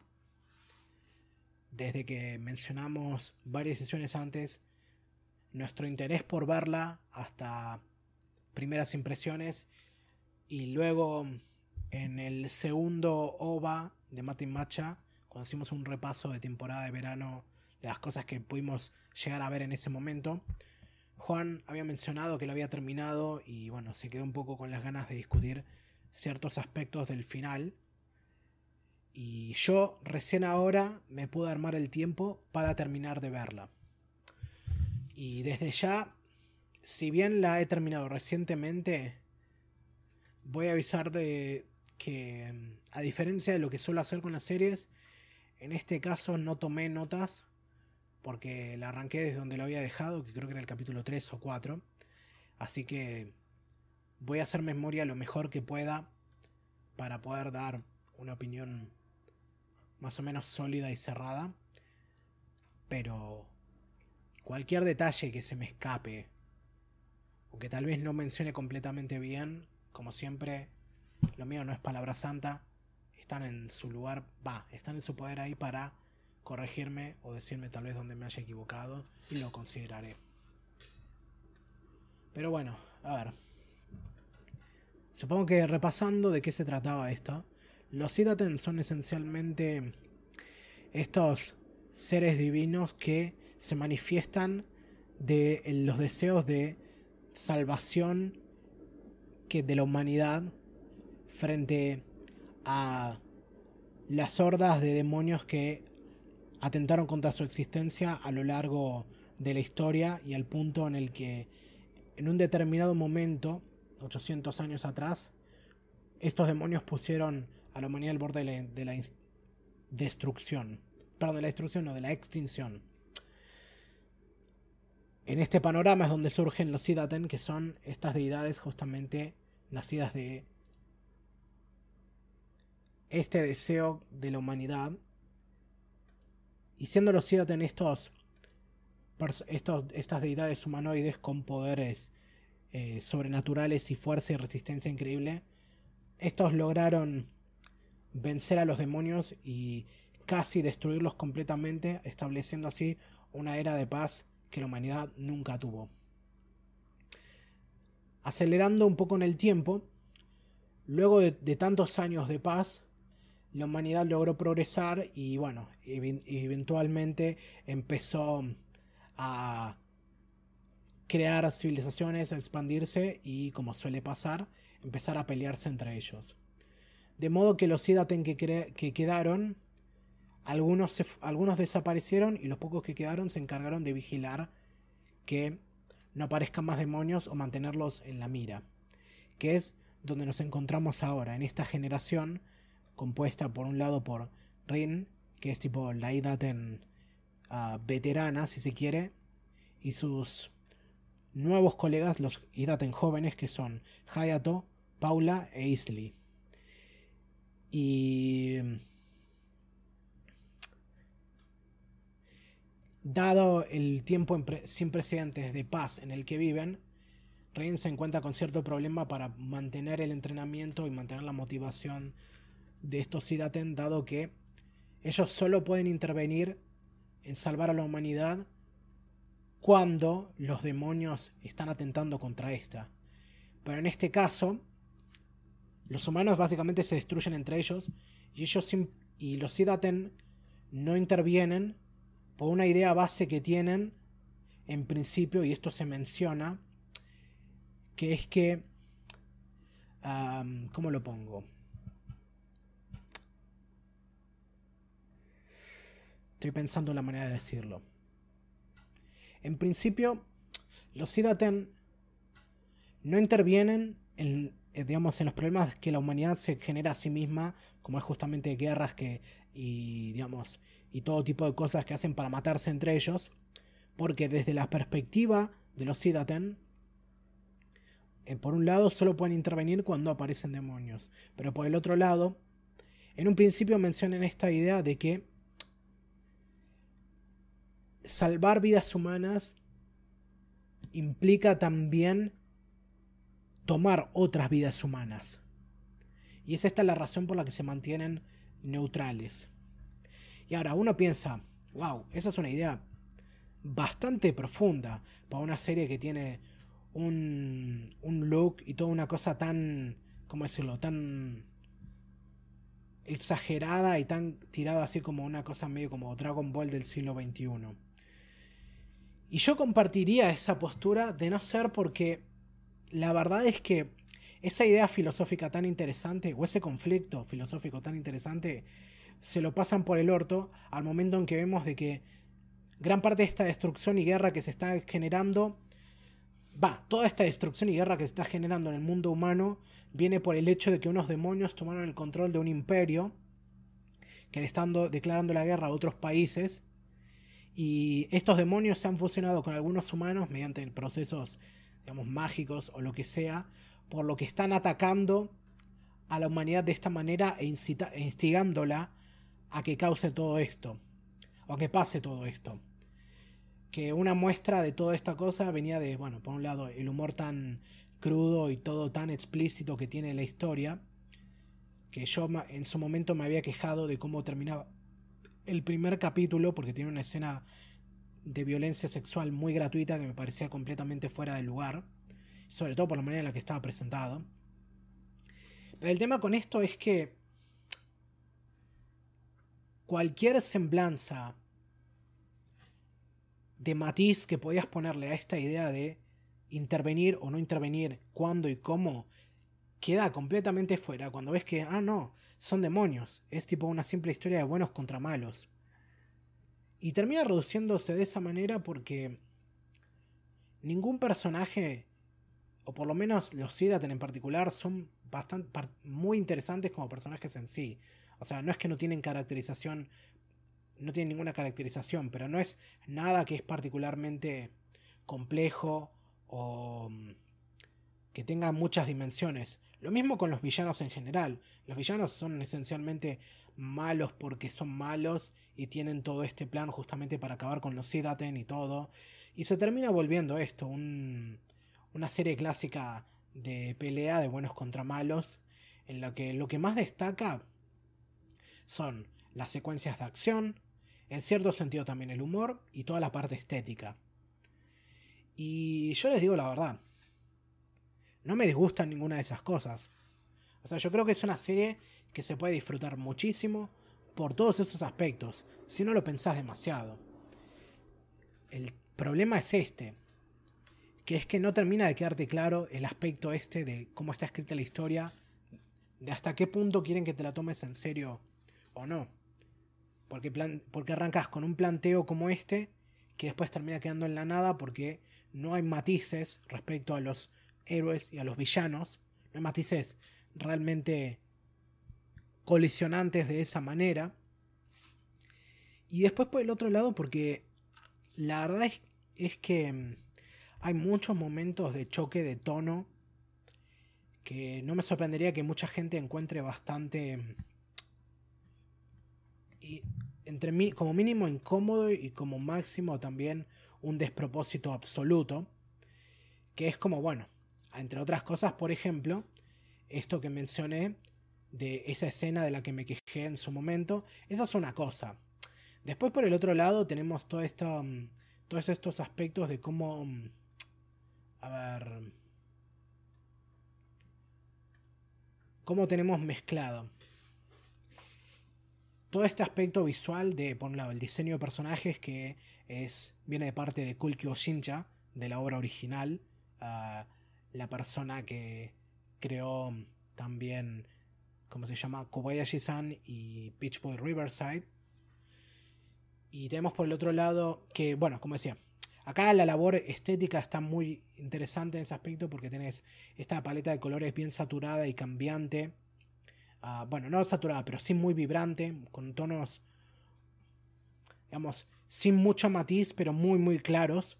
Yo en su momento había dicho que me recordaba un poco al arte de Tank Girl, Ah, no completamente parecido, pero es más o menos por ese lado. Además de que tenemos estos diseños medio caricaturescos que están muy divertidos también. A mí me gustan, por lo menos. Todo eso entremezclado con secuencias ultra absurdas de peleas a nivel Dragon Ball, de justamente estos personajes chiquititos que pegan puños, puñetazos a la velocidad de balas y tipo atravesan tres edificios cuando los golpean y apenas les hacen un daño. Pero entremezclado con eso también tenemos mucha sangre y gore en algunos aspectos. en momentos también que se siente hasta bastante excesivo. Y eso que la serie tiene una versión censurada y sin censura. Y la versión sin censura tiene hasta momentos bastante censurados también. Por bueno, cuestiones de cómo se transmite animación en Japón y todo el tema este de que, por ejemplo, tiene estas reglas como que, por ejemplo, nada de desnudos frontales. O si los hay, no pueden mostrar los genitales. Lo que ya sabemos de siempre. O esta cosa rara que tiene de que, no sé si lo han notado, pero hay ciertos bichos que aparecen siempre pixelados o sea, en esta serie hay un episodio en particular en el que aparecen muchas cucarachas y estas se ven todas pixeladas en la versión sin censura. Es raro, es raro. Y, y de vuelta, tenés estas cosas de que por momentos tenés tipo, una secuencia de pelea completamente exagerada, justamente en un tono muy Dragon Ball, en el que se están cagando piñas y destruyendo todo, y alguien tira tipo algún comentario así sarcástico a nivel Marvel y al momento siguiente, esto no ocurre literalmente así, pero digamos para que sea una idea, a la escena siguiente estás viendo a alguien siendo torturado de un modo absolutamente brutal. Hay una secuencia, de hecho, que incluye algo muy cuestionable en, el cual, digamos, los dos demonios que están acá en, pantalla en la transmisión, que son Miku y, bueno, la rubia que no me acuerdo cómo se llama, perdón por eso. Miku, Best Girl, por supuesto esencialmente están cuidando de dos demonios recién nacidos con los que eventualmente van a tener que procrear para poder continuar su especie, porque se encuentran en un momento de desventaja frente a los Sidaten. Y básicamente los ves eso, ves criando a sus parejas en algún punto. Y bueno, un montón de cosas cuestionables ya pueden surgir de ahí. Eh, desde ya algo que hay que tener en cuenta es que, como habíamos dicho, el manga original es ilustrado por Kulkyo Shincha y escrito por Amahara. Esta persona, la otra obra que conozco, la otra obra que conozco de esta persona, o por lo menos que es conocida, y yo, y ya hemos hablado de hecho acá en Matin Macha, es que Amahara es la persona que escribió Interspecies Reviewers. Así que si venís de ver o leer Interspecies Reviewers, te vas a dar una buena idea de qué tipo de humor, sobre todo de corte sexual, estamos hablando en esta serie. Porque, por supuesto, en este caso digo, Miku es mi best girl, simplemente porque es tipo la más directamente sexualizada. Es la que anda básicamente vestida con ropa así fetichista. La que todo su personaje es que es ultra inteligente, picarona. A ver, me encanta ese detalle del mechón que le tapa el ojo y todo. Y es la que dice, ah, el dolor me genera placer y todo eso. Tipo, tiene una escena en la que está haciendo vigilancia y tiene que parar porque tiene que hacerse una paja. Literalmente. es ese tipo de personaje. Pero más allá de eso, como ya había dicho antes, los personajes no tienen mucho de lo que, demostrar de sí. Muchos podrían reducirse a un tipo de arquetipo en especial. Entre los Sidaten, bueno, Rein es básicamente la maestra, la vieja maestra, digamos, testaruda y brutal. Hayato es esencialmente el, el, protagonista shonen porque es el cabeza dura que quiere hacerse más fuerte a fuerza bruta. Pues Isley es esencialmente el científico barra tipo inteligente y Paula es, es la piba que está ahí. y es la piba porque también es, es tipo la Idaten más sexualizada. Y no tengo mucho para decir más que en otras circunstancias, a ver, si el estilo no fuese tan fuerte y todo lo demás no fuese tan entretenido, esta es una serie que habría dejado al poco tiempo. Porque casi que diría que hasta la trama la puedes ver venir desde donde arranca hasta donde va, desde, desde mucho antes, pero no deja de ser bastante entretenido, no deja de tener valores de producción bastante altos.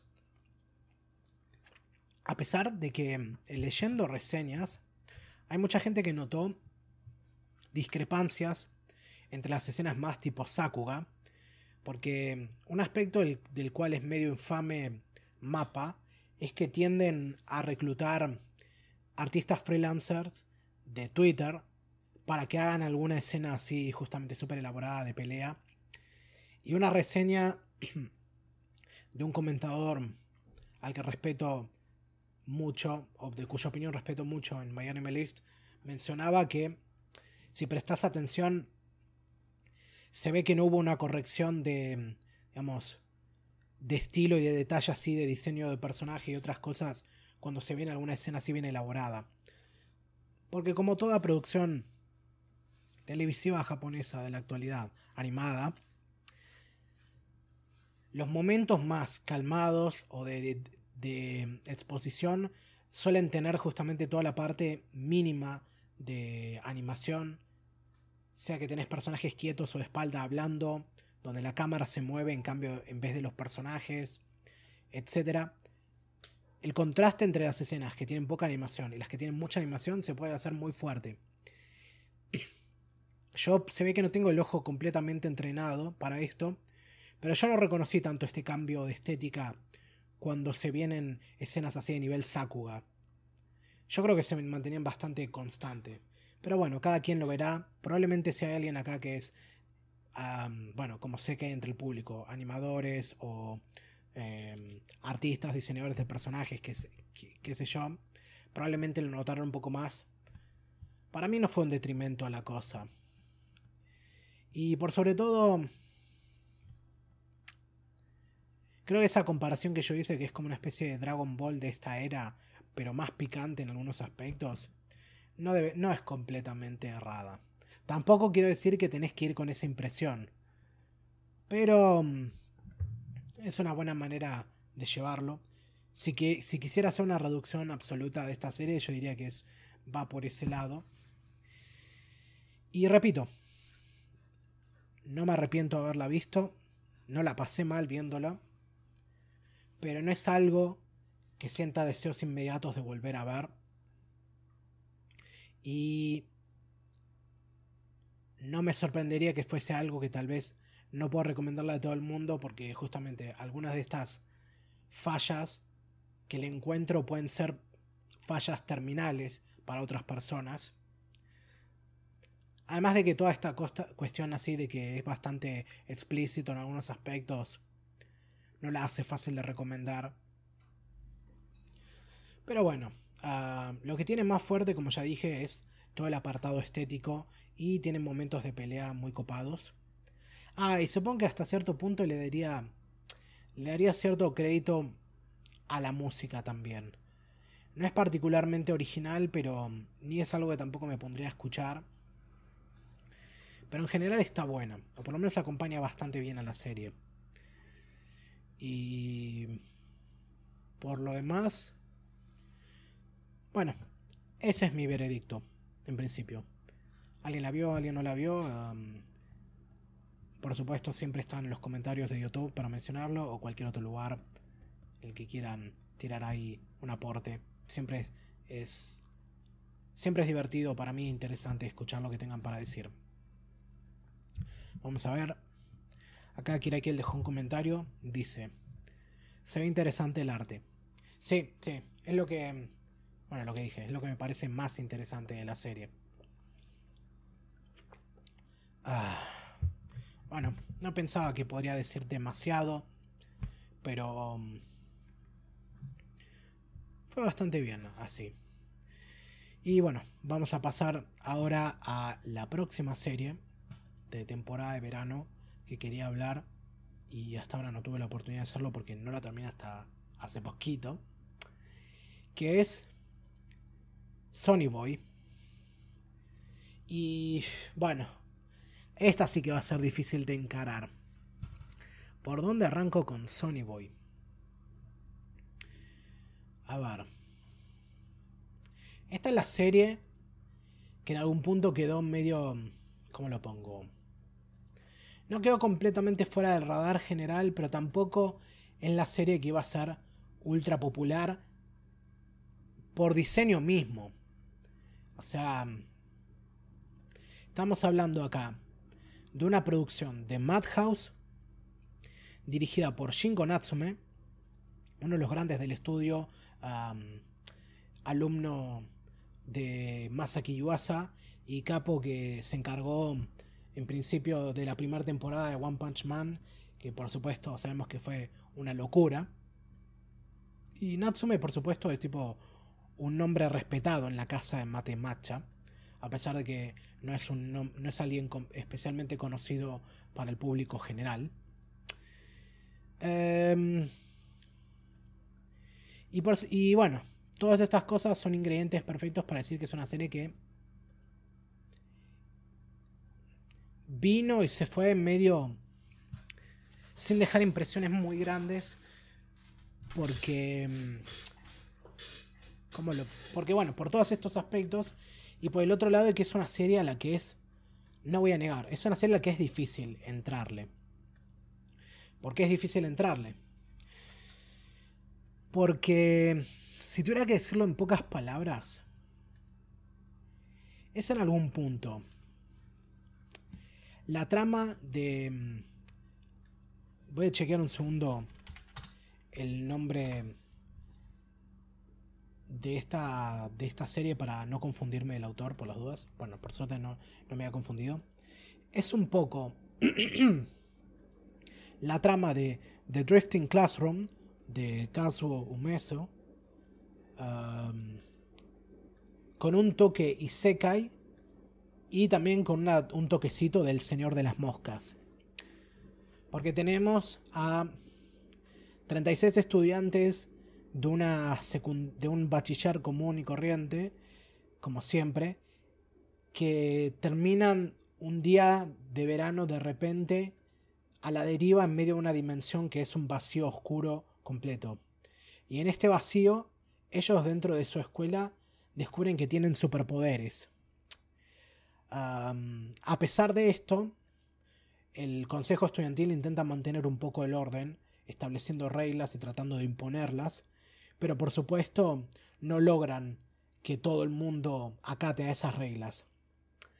Y este conflicto termina llevando a que los chicos se ven dando cuenta de que este universo o este vacío en el que se encuentran tiene un conjunto de reglas en particular de cómo funcionan y poco a poco van a tener que ir descubriendo cómo cómo este funciona para ir sobreviviendo. Y por supuesto, después de un salto de fe que se da, la escuela termina cambiando a otra dimensión en la que queda en medio de una especie de isla. Y en, la que ahí, bueno, arranca más la trama tipo Señor de las Moscas. Pero no se queden con estas definiciones que les dejo. Porque mm, yo estoy usando estas otras historias de referencia para que se entienda un poco para dónde va, pero no, no, es, no es para nada eso. O sea, no es que vamos a tener una trama en la que tipo los pibes para sobrevivir empiezan a matarse entre ellos y forman microsociedades. No es exactamente así. Va por otro lado porque la cosa se pone extremadamente surrealista. Y porque también eh, la trama va por un lado bastante más personal, en el que nos centramos más que nada en el viaje del protagonista que es eh, Nagara y sus amigas eh, Nozomi, que, Nozomi, Mizuho y Rajdani. Y por supuesto el resto de otros personajes que van y vienen interviniendo en la, en la historia, dependiendo del episodio, dependiendo de lo que ocurre, porque es una historia que es en parte serializada, porque es una, sola historia que transcurre en 12 capítulos, pero todo con un formato bastante episódico. Y lo complicado que tiene es que ese surrealismo del que yo hablé es llevado a niveles eh, bastante grandes. A tal punto de que la trama medio que se complejiza por el hecho de que hay muchos capítulos o muchas secuencias en las que ocurren muchas cosas que no solo no tienen explicación, sino que las explicaciones que tratan de encontrar son difíciles de incorporar y muchas pistas o recorridos que uno piensa que, bueno, esto va a llevar a otra cosa, tipo, si se quiera decir de otra manera, hay muchos, hay muchas pistolas de Chekhov o escopeta de Chekhov, no me acuerdo cómo era el nombre, que nunca son usados o disparados, dicho de una manera metafórica. Hay como muchos cabos que se tiran y, y muchos terminan quedando sueltos de una manera que creo que en algún punto debe ser adrede. O sea, la historia está planteada de un modo desorientante a propósito, porque quiere ponerte, por un lado, en la postura de los personajes, pero por el otro lado porque no estaban pensados para ser resueltos. Que creo que ese es el gran problema que ha tenido en cuanto al recibimiento del público. Es una historia en la que mm, el progreso no es lineal y donde, el fin último no es ir resolviendo el misterio, sino que mm, justamente la confusión que este genera está puesta ahí justamente para mm, para poder crear esa atmósfera, por un lado. Y no es un drama en ese sentido, ni tampoco es una historia de terror. Eh, el tono va cambiando en general, pero tiene sus momentos cómicos, tiene sus momentos tristes. Es más eso. Es más una tragicomedia, si se quiere. Y por supuesto, en un mundo en el que vivimos, en el que, digamos, la ficción se consume de una manera en la que todo el mundo siempre está esperando un producto terminado que satisfaga cada una de las necesidades que uno espera, sin que, sin que mm, falte ni sobre nada, es de esperar que haya mucho público que se encuentre, que cuando se enfrenta a una historia donde, donde hay mucha ambigüedad y donde las historias no cierran bien o sus, o sus expectativas son subvertidas de un modo que no les gusta o son subvertidas en sí mismo, genera mucha mm, conflicto. Porque uno va y se pone a ver qué opiniones tiene la gente en general y es como mm, va entre... son muy extremas. Está la gente que dice no entendí nada, esto es una mierda, todos los que les gustan son unos culos rotos que se creen más inteligentes que los demás, a gente que está, esto es maravilloso, es una obra maestra, es increíble, está buenísimo, no hay que pensarlo demasiado, qué sé yo. Es... Es todo eso al mismo tiempo para mí. Antes de continuar, quiero ver qué es lo que quiere que le viene diciendo acá, porque creo que las cosas que está comentando son pertinentes al tema. Y dice, un sondito, necesito un poquito de agua.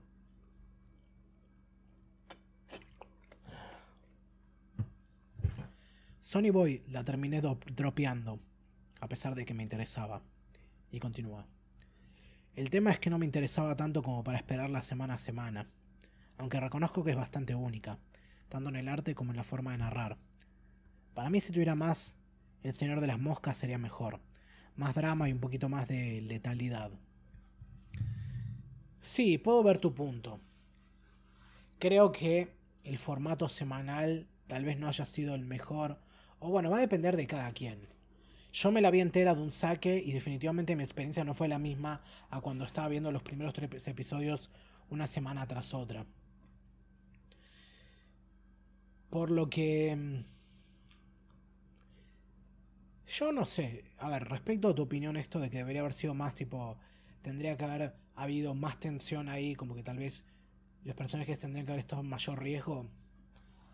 Tal vez, tal vez no. Yo creo que no va por ese lado la cuestión del drama no iba por la cuestión de estar justamente en una situación desesperada en sí misma, porque no es que los pibes caen tipo en esta dimensión isla y mm, están completamente a merced de la naturaleza. Porque, a ver, por ejemplo, tenemos una piba, Misuho, Beskar, por supuesto, cuyo poder esencialmente es que tiene tres gatos que pueden conseguirle cualquier cosa que ella quiera. O sea, tipo, les, les escribe una lista y decime, no sé, tráeme, no sé, tres cajas de botiquines y tráeme cinco bolsas de papas fritas. Lo escribe y los gatos lo traen. Y, y, adivinen de qué manera, cómo se llama el servicio que prestan los gatos. Ni Amazon. Ya solo por eso es tipo... Es brillante eso. Es muy gracioso, muy peculiar, pero sí, digamos, ese es el poder que tiene la piba esta y esencialmente no, nunca hay un problema real porque lo que necesiten lo consiguen. Después, por ejemplo, se le agrega la cosa de que en esta isla, por ejemplo, tienen conexión a internet, pero solo pueden hablarse entre ellos. No pueden mandar mensajes, digamos, a personas que no estén, digamos, por decirlo de algún modo, en la red. y se van generando cosas así. Tipo, en el segundo o tercer episodio se descubre que en este mundo, cada vez que alguien toma algo de otra persona sin pagar, o sea, cada vez que alguien roba algo, esta cosa se prende fuego en una llama azul que consume completamente el objeto y ahí queda.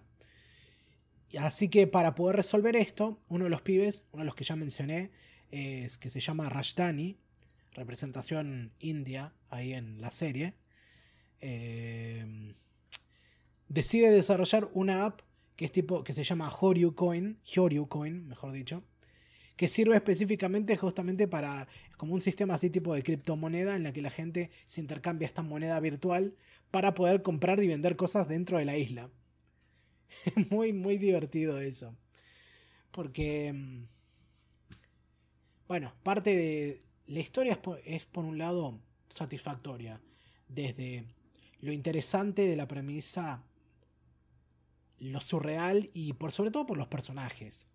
Cada quien se va a llevar cada cosa que tenga respecto a estos porque la caracterización no es mala, pero la atención de la, digamos, de la historia está puesta en parte en qué es lo que le ocurre a estos personajes, sobre todo a este puñado de protagonistas, y qué es lo que va ocurriendo por fuera.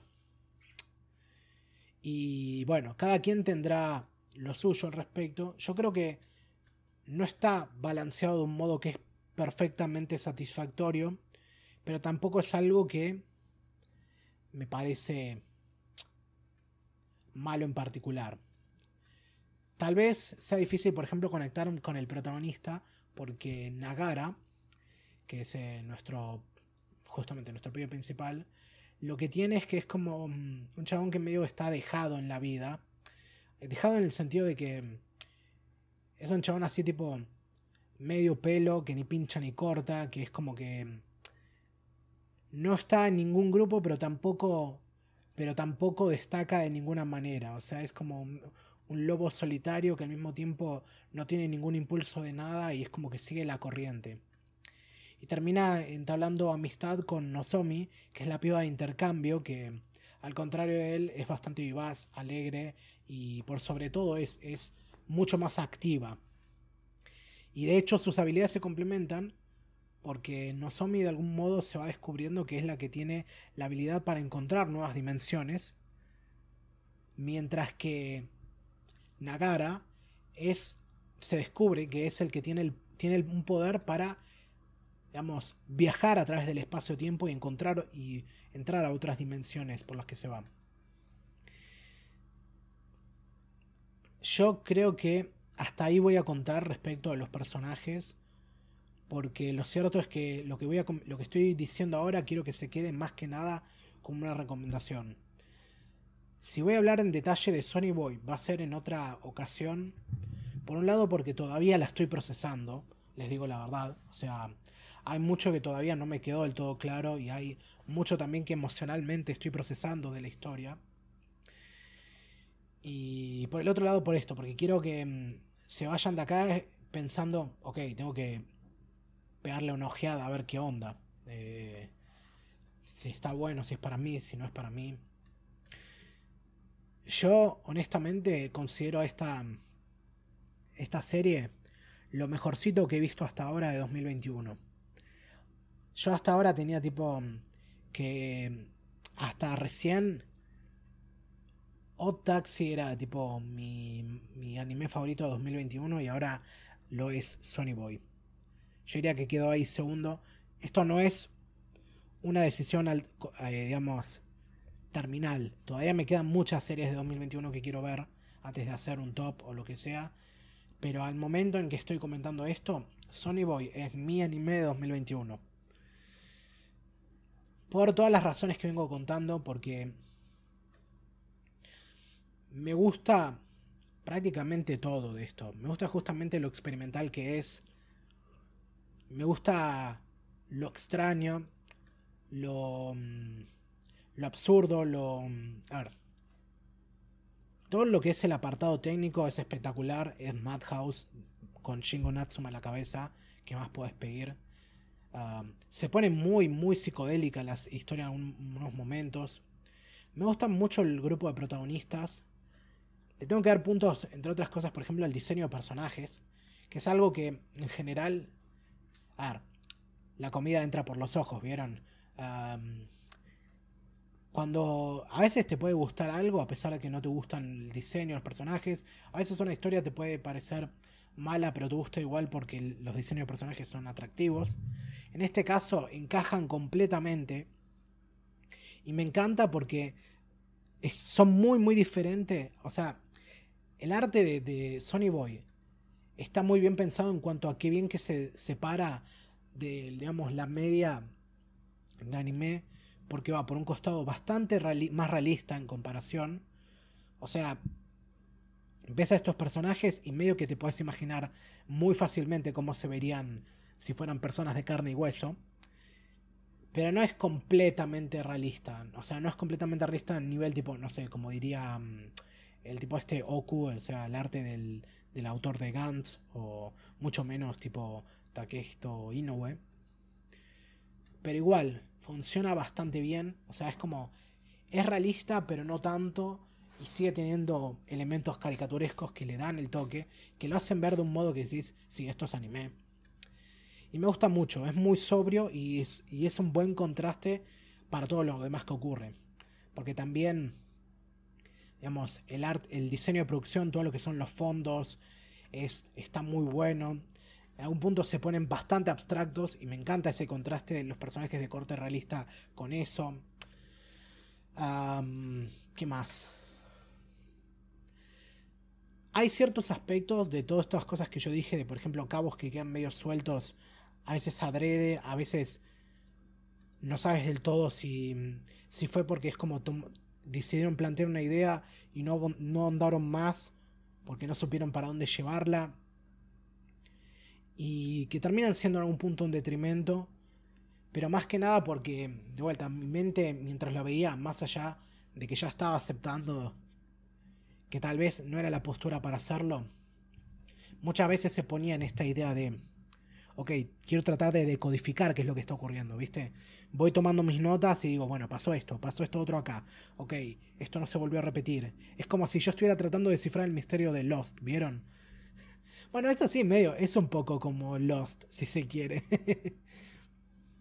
Pero no es el punto para mí. Para mí no es realmente el punto.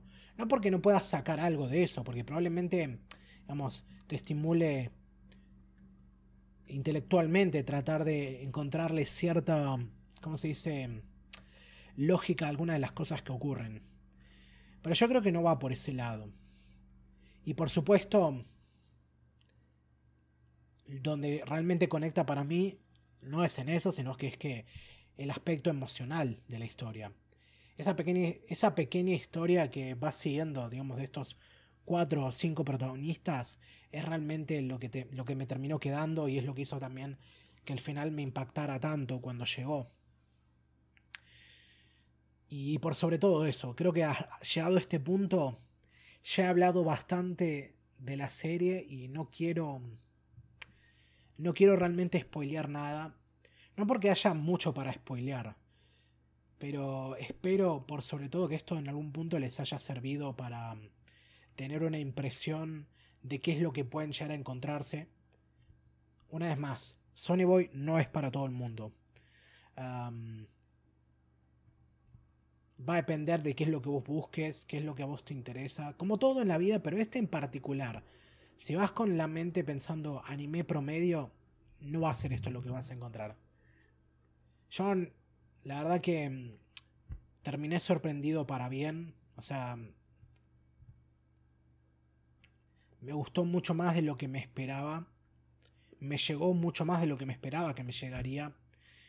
Y no me... No me sorprendería que de acá a unos cuantos años, tipo, esta serie termine armándose su propio seguimiento de culto y se termine volviendo tipo una de las grandes series de esta época. Y tipo queda ahí a ese nivel. Pero bueno, no quiero, no quiero tampoco andar levantando más el hype de lo que ya debe poder estar por ahí. No puedo decir otra cosa más que recomendadísima. espero que, aun si no les gusta, si la terminan viendo y no les gusta, que terminen encontrándole algo interesante. Porque esta serie me hizo acordar por qué nos gusta el anime. ¿Por qué me gusta el anime a mí? O por qué me gusta la animación, mejor dicho. Me hizo pensar en... Me hizo darme cuenta de eso y de pensar en todas esas posibilidades que tiene el medio. Y bueno, la verdad que también un poquito el gusto que da encontrar estas historias cuando estás siguiendo los animes de temporada. Pero sobre todo espero que no termine en el olvido en ese sentido. Y bueno, ya parloteé bastante sobre Sony Boy. Quiero ver acá qué estuvieron comentando después de los comentarios que dejó Ikel. A ver. Ah, mira, acá llegó Juan barra Eshiro a comentar. Dice, uff, uff, llegué a tiempo para Netorare. Ay, no sé dónde, me, dónde entró eso, pero bueno. y dice, Uh, me perdí tu reacción sobre Idaten. Ya usaré mi stand rebobina video. Uy, boludo, acá tenemos un Bites the Dust. lo hice, lo hice. Dice, el de la imagen parece un Tanjiro nerd. un Tanjiro nerd. Tanjiro no es un nerd medio, no podemos decirlo. pero sí, ponele, Ratchani es el ñoño de la clase, pero el ñoño que le salva la vida a todos. ¿Qué que él agrega acá sobre la serie? Es más minimalista el diseño, no usa matices de sombras y luces, por lo general, y se ve muy bien. Está bien, voy a tratar de incorporar eso a mi vocabulario. Como saben, yo voy aprendiendo em, en el camino cómo expresarme mejor respecto a animación. Voy a tener que empezar a leer un poco más sobre el tema para poder hacer redondear un poco mejor mis pensamientos al respecto. Porque siendo alguien que es pésimo dibujando y nunca ha, creado animación, a veces es como un poco prepotente de mi parte criticarlo de esa manera. Pero vieron, a ver, no tenés que ser un experto de cada tópico para poder criticar cada tópico. Pero mientras más sepas sobre tal, mejor porque tu opinión va a estar mejor fundada. Así que bueno, gente, aprender nunca está de más. Nunca se olviden de eso. Nunca se cansen de aprender. Ah, remoralista. Uy, boludo, esa risa de viejo. Mmm, Ejiro acá continúa. Mmm, no, es más un Tanjiro Sudaka. Tanjiro Sudaka, muy bueno. Luis dice: Sobre lo que dijiste recién, que capaz si te gustaba este anime te pueden tachar de culo roto, no debería ser al contrario. Entre tanto anime genérico que sale por año sería un oasis, algo así. Lo digo desde mi prejuicio claro y mi total desconocimiento y seguro que hay muchas cosas que no son genéricas, pero tampoco las hacen buenas, las hacen buenas si es el caso. Sí, a ver, ¿cómo lo pongo? El tema con esta idea de culorrotismo es que no nos engañemos. La comunidad de anime es muy elitista. Tiene esta cosa de cuando empezás a entrarle a la cosa y viste, ya te empezás a hacer medio más conocedor. Hay gente que se pone en ese nivel, viste, dice, ah, si, te consideras un fan del anime porque ves Attack on Titan, uh, Nanatsu no y Naruto, ah, lo lamento, vos no sos un fan de anime. Vos, si no estabas acá hace 10 años, si vos no viste Nadeshiko o si no viste mm, Minky Momo, chao, salí de acá, Normie, viste. es, es un tema, ¿viste? Es. Por eso está el tema, pero, pero eso es lo raro. Tenés por un lado culorotismo de ese nivel, de la gente que tipo, se cree ultra elitista porque vio un OVA de los 90 que no conoce nadie. Pero después por el otro lado tenés estas otras mayorías que defienden a, capa y espada, tipo la serie ultra, em, ultra popular del momento, tipo, no sé, tipo fan de Demon Slayer, no digo todos los fans de Demon Slayer, pero tipo ponele ese grupo de fans que defiende eso y dice, nada, esta mierda es re pretenciosa, ¿viste? Se cree que es más inteligente que vos porque no lo entendés. Es complicado. Tipo, mira, vos vas a los foros acá de, de My, Animalist, que hablan sobre Sony Boy. Y vas a ver que, por ejemplo, hay unos que dicen acá, como título así del, del, del hilo, dice, no lo entendí, por tanto es malo. Y se ponen a criticar eso. Otro dice acá, Sony Boy es innecesariamente complejo y difícil. Otra acá que dice, no lo entendí, pero me emocionó muchísimo. Está muy metido de eso. Es... A ver, acá yo había leído a alguien que dijo algo muy interesante sobre el tema. Quiero ver si puedo citarle, porque me parece que está bueno. A ver. Em, déjenme ver un segundo si es este el comentario que yo quería ojear. Perdón, no debería estar haciendo esto en vivo, pero bueno. A ver.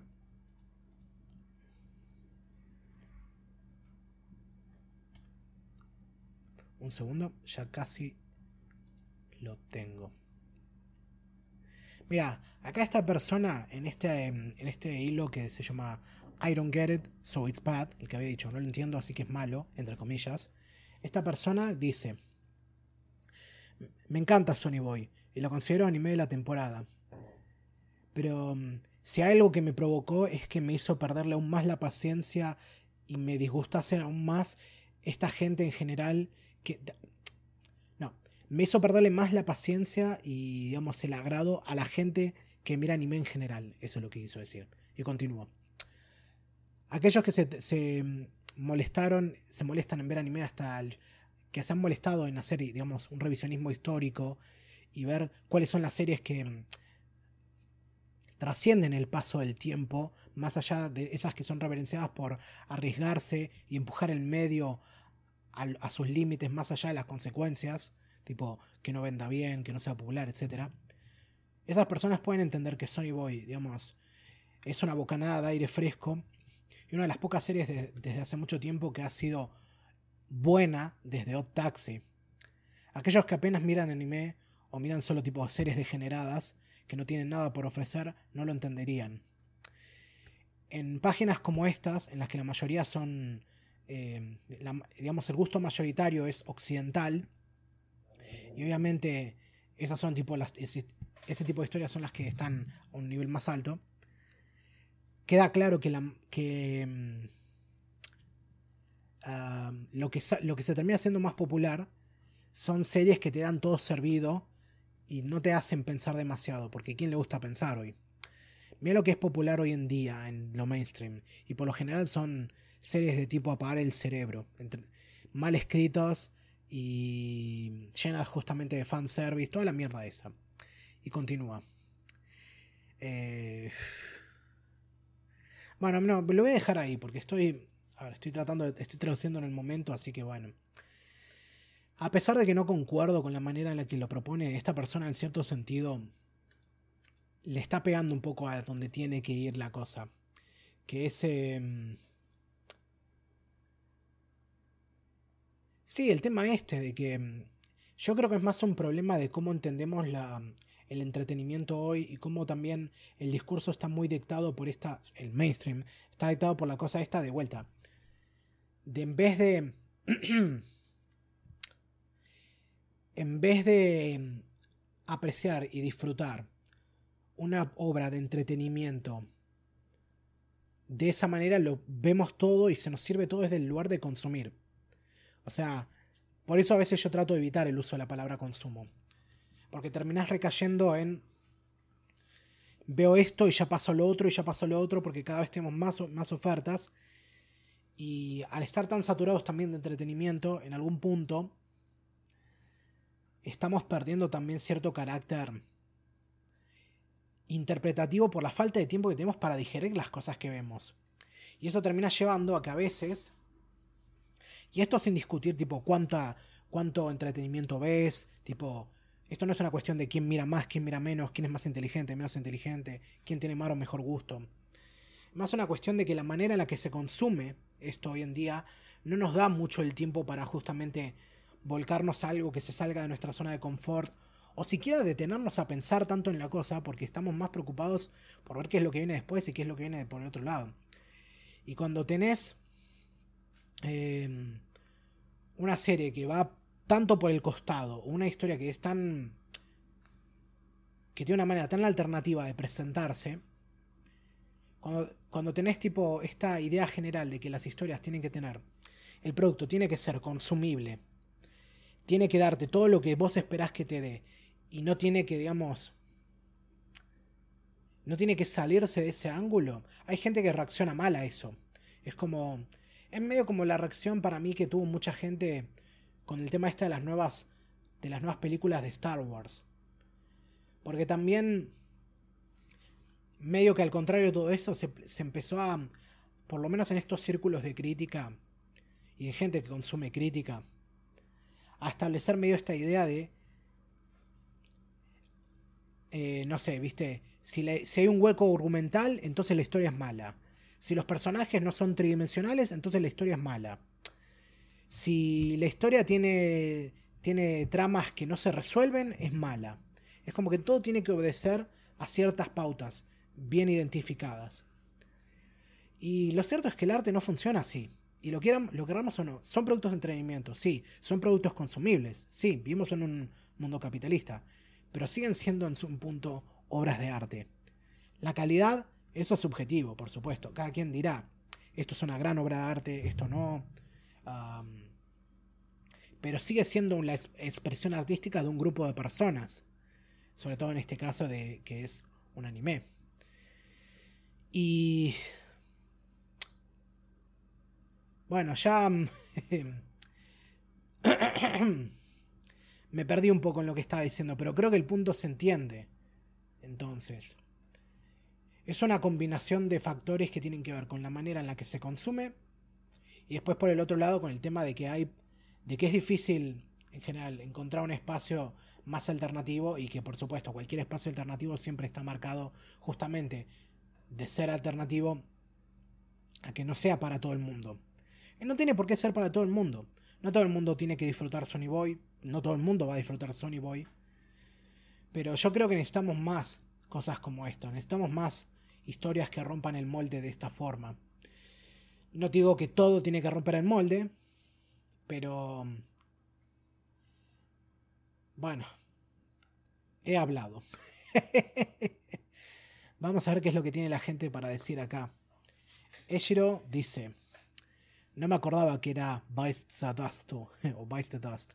No merezco ser fan de Jojo. Mmm, shame on you, qué vergüenza. uh, el príncipe anfibio está acá. ¿Qué onda, príncipe? Dice, buenas noches, ¿qué se cuenta? Minky Momo, jajaja. sí, sí. Me salió decir Minky Momo porque, tipo, bueno, niñas mágicas, ¿viste? Y acá Eshiro dice, las críticas de mal son como las críticas de Rotten Tomatoes. Nadie les da bola porque son horribles. Sí, a ver, si para algo sirve Rotten Tomatoes es para ver cómo está tipo la opinión a pie de calle. Sirve para eso, pero no sirve para ninguna otra cosa más. Mal en algún punto es para eso también, pero es raro. La mayoría, la mayoría de reseñas en My List son basura. Pero hay unas pocas personas que escriben muy bien y a, un punto que sentís, esta gente tendría que estar escribiendo de manera profesional. No puede ser que estén tirando esto porque sí acá. Pero bueno. Y Kira él acá por lo que se ve, dice: Mucho hype, che. Ya me enojé. Lo voy a terminar de ver para refutar todo el humo que están vendiendo. XP. El conocido imperio del guion. Exacto, sí. El imperio del guion. Exacto. Ya lo, lo voy a empezar a llamar así. Igual, ojo, a ver. Espero que no consideres humo lo que yo estoy tratando de decir acá. Pero sí, digamos, el discurso alrededor de Sony Boy está de esa manera. Como suele pasar con estas series. Pero bueno. Ya hablamos demasiado de Sony Boy. Así que vamos a pasar de una vez por todas a otra serie. Pero antes, denme un momentito que tengo que cargar un poquitín de agua. No los voy a dejar completamente...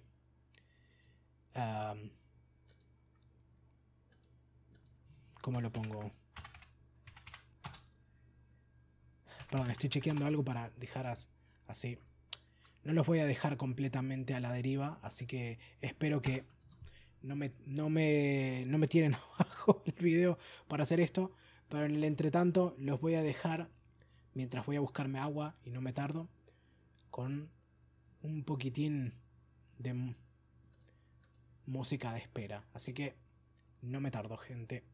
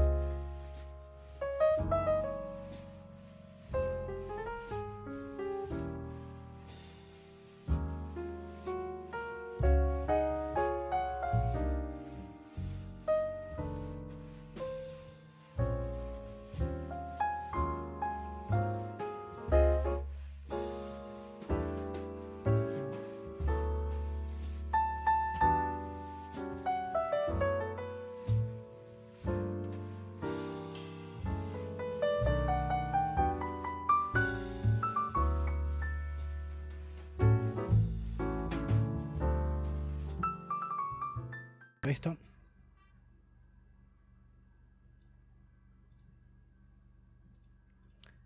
Y bueno, ahí estoy de vuelta, gente. Vieron, no fue tanto la espera como la otra vez. Pero bueno, si este podcast estuviera monetizado, en este momento perdí la, la monetización. Nada más espero que no me lo bloqueen por haber puesto esto. Pero cualquier cosa, si este mm, podcast, después de que termine, ven que no sale o sale pero recortado, que es lo que probablemente tenía que, tendría que hacer, ya saben por qué fue. La próxima, bueno, acá quiere que él dice, ah, pensé que iba a ser música de anime. Sí, la próxima tiene, no, música de anime menos, porque ahí sí, ahí sí que me tiran abajo todo. La próxima voy a buscar tipo música de espera que no tenga copyright, así va a ser más fácil. Pero bueno, Voy a checar un poquito más los comentarios que dejó acá Eshiro. Y ahí ya pasamos de tema. Dice, es que son más niños, niños o niños adultos, en el peor sentido, que hacen reseñas en mal que en Rotten Tomatoes. Sí, es cierto. O por lo menos no son tan pasionales. Ja, ja, ja, en tu cara, copyright de YouTube. Sí. Bueno, veremos qué pasa respecto a eso. Y bueno, ahora sí, vamos a pasar de una vez a la próxima serie de la que hay que hablar. Que en este caso, honestamente no me esperaba que fuese a hablar de esta, pero bueno. Eh, me, acordé que todavía existía, así que le pegué un visionado ahí, que es Agretsuko, que recientemente estrenó su cuarta temporada en Netflix. Y bueno, a ver. Creo que no he hablado en detalle de Agretsuko nunca en, Mate Matcha. Así que supongo que voy a mencionar un poco. Ah, para quienes no hayan visto, Agretsuko es esencialmente ah, la historia de esta panda roja oficinista que entra a laburar de contadora en una empresa y por supuesto no todo es color de rosas. Después de cinco años de estar laburando, ya le pesa a más no poder la vida de oficinista promedio, en el que es una más del montón, además de estar eh, bien por abajo de la cadena de comando y tener un jefe que la insulta y abusa de ella constantemente, además de justamente no tener plata y todas las otras cosas que vienen con eso.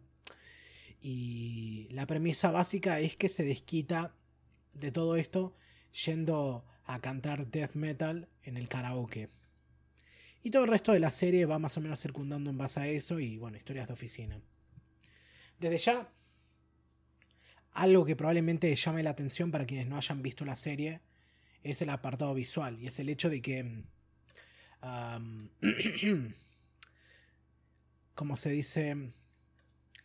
La serie es una producción, o por lo menos los diseños de personajes vienen de Sanrio. Sanrio es la empresa que produce Hello Kitty.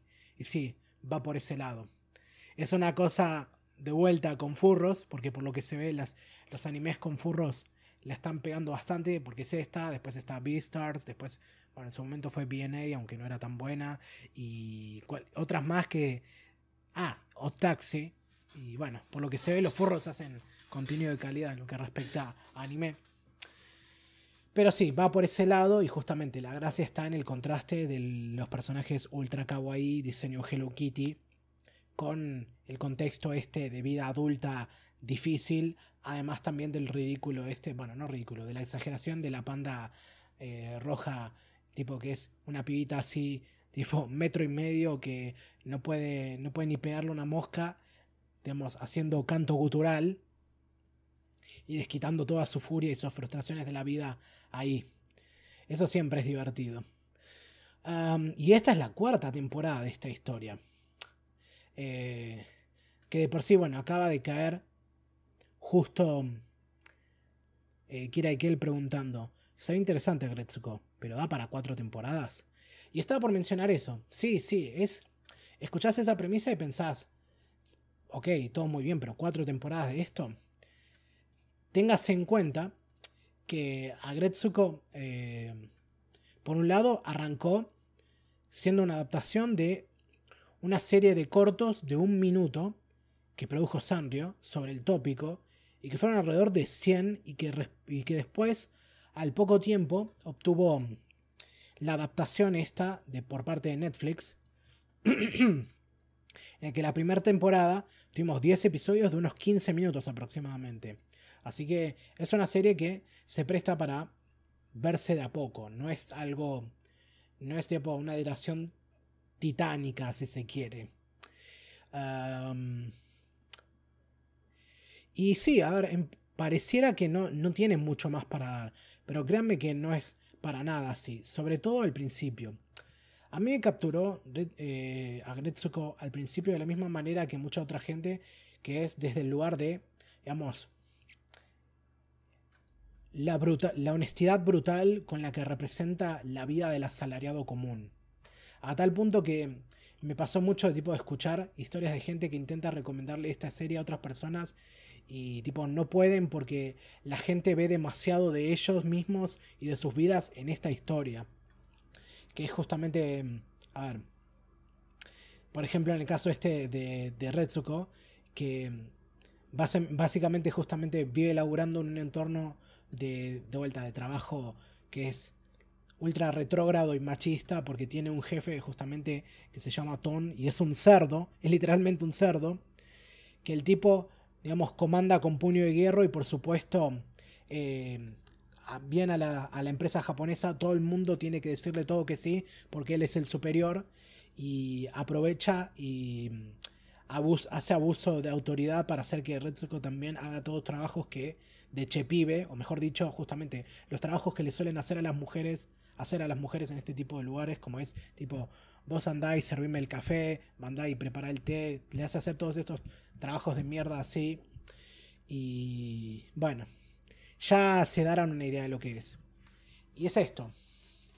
Aretsuko, por un lado, me, me captó a mí por esto, por la honestidad brutal con la que representa, digamos, las complejidades de la vida del adulto veinteañero y del adulto en general, entrando justamente en todas estas cosas. Y por el otro lado, porque vine por eso y, honestamente me quedé por todo lo demás.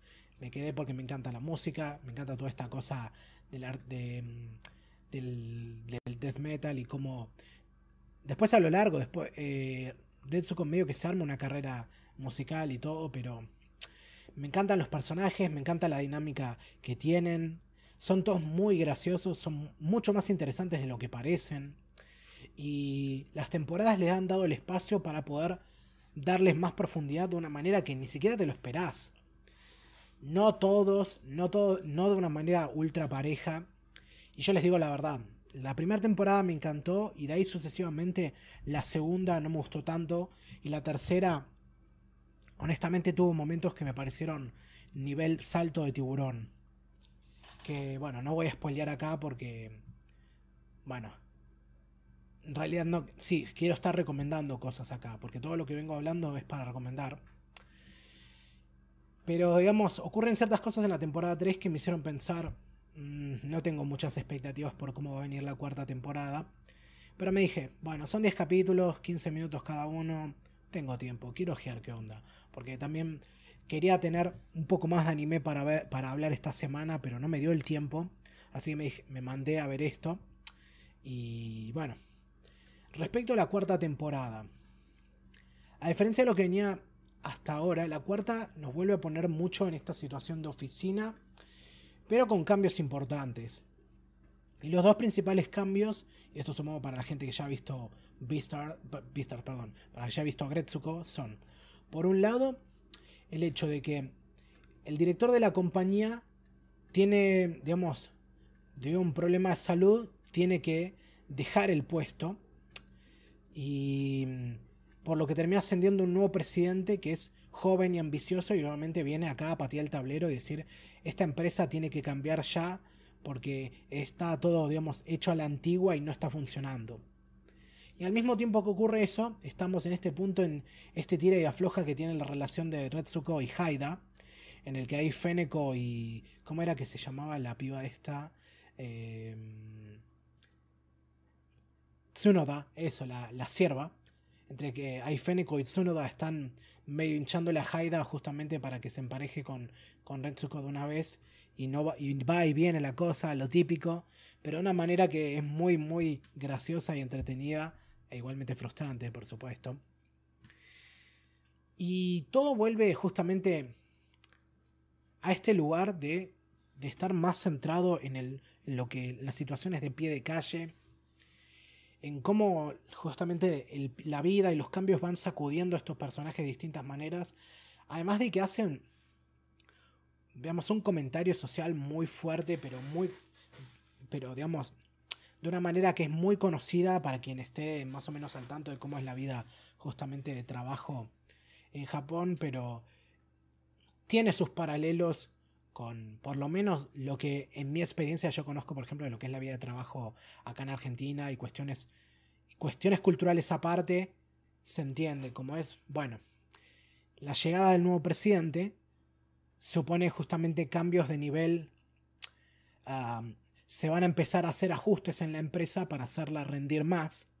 Y esos ajustes vienen con que, por ejemplo, bueno, a el presidente llama a Ton, que es justamente el, el jefe ahí de contaduría, el jefe, por tanto, de Retsuko y compañía, y le dice, mira, acá el número de gasto de contaduría es del 5%, me lo tenés que bajar a 3, hacer lo que tengas que hacer, ¿viste? Y es, bueno, ok, hacer lo que tengas que hacer quiere decir, va a haber que empezar a echar gente. Y por supuesto, para empezar a echar gente empiezan a pasar cosas del tipo, agarran a uno y no lo echan, ¿viste? Pero dicen, acá te reasignamos a este laburo, a este puesto bla, bla, bla, un puesto que no existe, y, y todo se reduce al tipo, no te echan, pero te hacen la vida imposible para que vos termines renunciando solo. Y eso es lo que le ves que le pasa a un personaje en particular importante. Y entre medio de todo esto también, bueno, otros personajes avanzan de otra manera. La cuarta temporada desde ya, Retsuko medio que se pone un paso al costado y, y y deja de ser una historia tanto sobre ella y se vuelve casi, casi una historia más coral. Porque ves el avance de varios personajes. Creo que el que más justamente va al frente en esto es Haida. Se, se viene a ser como más el protagonista. Y bueno, Ton ahí también empieza a tener mucho desarrollo. Y yo creo que por sobre todo esta, esta nueva temporada medio que me devolvió por un lado el gusto y por el otro lado el aprecio a, a en general, porque justamente volvió al, lugar que, que, era el que a mí me importaba, que era todo esto. Claro que no es perfecto. Hay algunos momentos que no me cierran del todo. Sobre todo el desenlace de esta temporada, que siento que mm, no, mm, no iba con lo que se estaba construyendo. Pero bueno, habrá que ver para dónde lo van a llevar en la quinta temporada, porque sí, se anunció que va a haber una quinta temporada.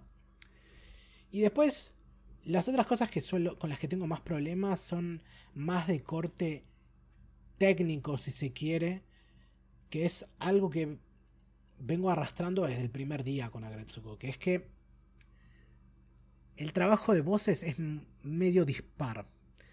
Dispar en cuanto a que hay unos actores que me parece que son muy buenos y, tienen muy bien agarrado el personaje, pero hay otros que no sé si es un problema de dirección o es que el actor en particular no es muy bueno. Y para mí, por ejemplo, la actriz que hace de, de Agretsuko, que se hace llamar Kaolip, la verdad que no me parece buena. ¿Vieron cuando esas ocasiones en las clavamos, por ejemplo, de que una de las virtudes que tenía Kaguya-sama es que las interpretaciones están a la altura de la fisicalidad de los personajes? Como que los personajes son tan exagerados como ves que. Digamos, las voces son tan exageradas como es que los personajes son. Cuando un personaje tiene que estar calmado, todo sobre ese personaje es calmado. O sea, tanto la, voz como, digamos, todo el, digamos, la figura, si se quiere. Y cuando se va al extremo y hace una cosa completamente caricaturesca, la voz está a la altura de eso. Cosa que es muy satisfactoria en Kaguya-sama. Acá pasa muchas veces, sobre todo esto, con la, la protagónica, con la protagonista, mejor dicho, que digamos, la intensidad de la voz no está a la altura de la intensidad de las emociones que proyecta el personaje. Y se vuelve muy distrayente por momentos. Es como que el personaje tiene un, lenguaje corporal que está a un nivel, tipo nivel 10, y la voz está a nivel 5 es como que se entiende, se, genera esa disonancia. Y no es solo con, con Retsuko, hay otros personajes que también les pasa algo así y de vuelta no termino de ver si es porque es una cuestión de cómo están dirigidos o es que los actores son malos. Pero mm, es un detalle ultra puntilloso que no sé cuánto va a afectar a otras personas. Es, es algo que no puedo, que eso, lo veo y es como una vez que lo vi, ya no lo puedo, no puedo no verlo y por lo demás eso, acá por lo que estoy viendo, se ve que eh, por lo menos en el chat, nadie vio a Gretsuko. Quienes estén escuchando esto y tal vez tuvieron esta misma postura como yo, de que es como que la tercera temporada medio que saltó el tiburón, yo les recomiendo que le peguen un visionado a esto, a ver qué onda. yo creo que levanta muchísimo en comparación a lo último. Y la verdad que me gusta mucho la dirección en la que va, más allá de esos detalles que no me gustan tanto. Y para quienes no vieron a Gretsuko, la recomiendo de sobremanera. Se pueden ver en Netflix. Netflix Argentina por lo menos está. Imagino que en, de en los de otros países también. Y dicho esto también, bueno, quien no tenga Netflix sabe cómo puede truchar esto y es fácil. Ah, pero no lo escucharon de mi parte. Guiño, guiño. Y... Eso es lo que tengo para decir. Vamos a ver qué es lo que la gente viene comentando por acá.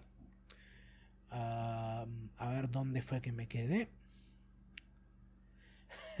acá Eshiro, que salté este comentario, dice, respecto a esto de que los furros hacen buenos anime, dice, Aprendan, fans de Sonic. bueno, bien ahí. El príncipe, el príncipe anfibio pregunta: Hablando de Beastars, ¿la recomendás, Tommy? Y si es así, ¿cuántas temporadas son?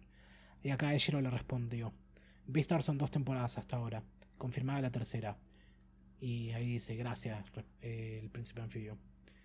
Y Ejiro acá comenta, y onda yo, en referencia a Kaguya. Y ahí dice también, perdona por no ser aún un gil laburante. Mira, sos un gil laburante, lo quieras o no.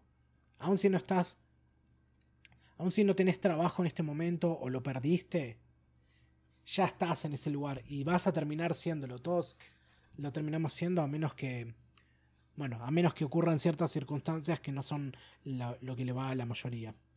Sí, no, no es la palabra Gil es Gil trabajador. Sí, sí. Esta serie tipo es esencialmente eso. Es Gil trabajador, la serie. no sé si hay algún fan de Hermética escuchando esto. Lo dudo, pero si estás ahí, les saludo. Te saludo. Ay, gente, hablar dos horas y media de anime cansa la voz. Pero bueno. ya estamos llegando más o menos al final de este encuentro. Eh, y vamos a pasar a hablar de la última serie que tenía pendiente hablar. Bueno, la última serie que llegué a ver para hablar hoy. Que es la segunda temporada de 86 o 86, como le quieran decir algo que voy a adelantar de esta es que la segunda 86 en general ha tenido varios problemas de producción que han hecho que la distribución se dé de la manera que se dé. Por lo que parece, originalmente iba a ser eh, una tanda de 24 capítulos tirada para estrenar en 2020, pero bueno, se postergó a 2021 por razones conocidas y terminó partiéndose en dos. En dos. Tuvimos una primera camada de 11 capítulos que fue durante la temporada de primavera. Y después, ahora durante la temporada de otoño, vino la segunda camada que estaba proyectado que fuesen 12 capítulos, pero terminaron siendo 10 y 2 de relleno por cuestiones de vuelta, de, producción y de agenda que se terminaron complicando y tuvieron que postergar el estreno de episodios. El estudio sacó acá unos comunicados, del cual voy a leer uno ahora, en el que menciona también qué es lo que pasó con esos últimos dos episodios, que... Y explican que en principio los episodios 22 y 23 que se suponía que iban a ser los finales, decidieron por estas cuestiones de problemas que tuvieron de transmisión y de el trabajo de agenda y producción, eh, bueno, se disculparon por la inconveniencia y todo esto. Y agarraron y estos últimos dos episodios se van a transmitir el 22. El 12 de marzo, el, sábado 12 de marzo de, a las 12 de la noche. Y el 23, el siguiente sábado, el 19 de marzo. Así que esta segunda temporada nos dejó ahí con un cliffhanger bastante fuerte tengo que decir, sobre todo para quienes vengan siguiendo 86. Y si alguien va a tomar esa recomendación es como hace algo que ya tiene que tener en cuenta, que los episodios 6.5 y 7.5 los puede, eh, digamos, evitar porque son recapitulaciones, lamentablemente. Ahora, ¿por qué quedó para marzo del año que viene? En, en principio, porque por lo que se ve, obviamente los, los estudios compran los espacios en los que en los espacios de horarios en los que se transmiten las series al canal que los transmite. Y las temporadas, por lo que se ve, se van agendando y se van reservando esos horarios con bastante antelación. Y por esto es que el estudio terminó teniendo que pagar, o mejor dicho, teniendo que postergar estos últimos dos episodios para marzo. Pero les digo la verdad, entretener que postergar episodios para poder verlos y tener que tener algo hecho a medias o producido para el orto, creo que todos podemos estar de acuerdo en que es mejor que se postergue, ¿no? Acá Eshiro está eh, compartiendo cosas. Por un lado, es pasiva, dice acá, y después dice, se llevaron producción a marzo. Muy buena, se llevaron producción a marzo. Ven ahí. Pero bueno, esa es la situación en la que está la segunda temporada de 86. Que, que terminó, pero técnicamente no terminó. Recién va a tener su desenlace el año que viene. Esto de vuelta, ya probablemente lo saben quienes ya han visto la serie y quienes la quieran ver, es algo que ya pueden tener en cuenta. Pero ahora, para quienes no vieron 86, ¿de qué se trata esto? Bueno, a ver. Mm, de esta serie ya hemos hablado en Mate Matcha durante. Ah, perdón, me distraje acá. Lo compartió algo más. Dice: Le respondía al bot. jajaja, ja, ja, dice el príncipe anfibio. Sí, sí, estaba. Mm, estuvieron cayendo algunos bots acá en el, en el chat. No quería llamar la atención a eso, pero bueno. Ah, puro spam, vieron, puro spam. Ahora sí, volviendo al punto porque me distraje.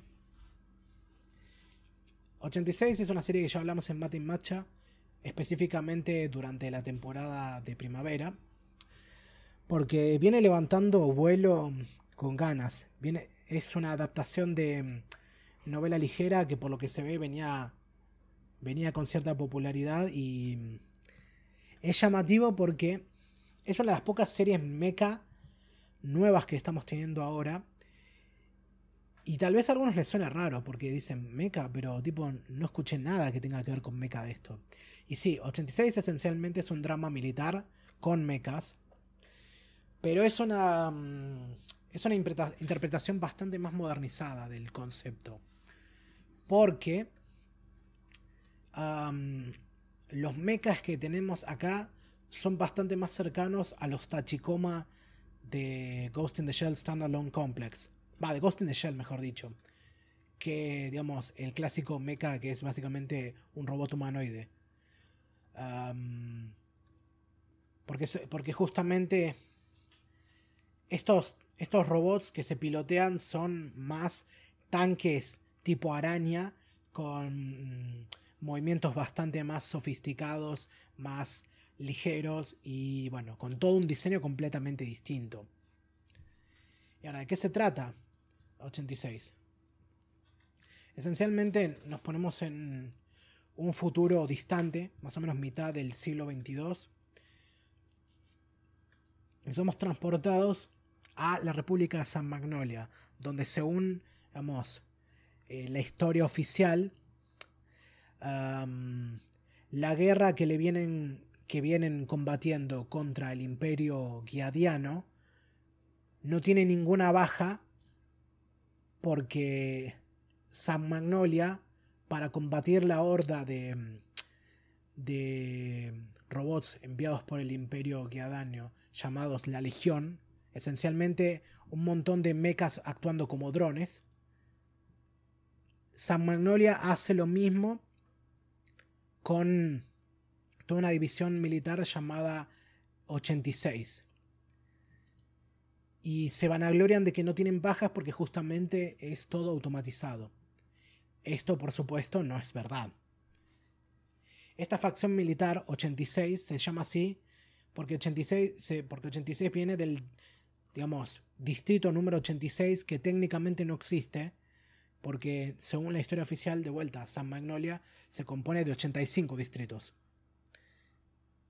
Este distrito 86 está formado por la gente que quedó fuera, digamos, de la protección de los muros que conforman el país y esencialmente fueron puestos a pelear manejar estos estos mechas contra esta contra la legión sin que el público general de la República de San Magnolia lo supiese. Y en este aspecto nos ponemos de protagonista a Vladilena, va, nos ponemos en la piel de Vladilena Milicé, quien es em, una militar eh, novata que es puesta al comando de un escuadrón de, un escuadrón del 86 al que se le llama Spearhead o cabeza de lanza.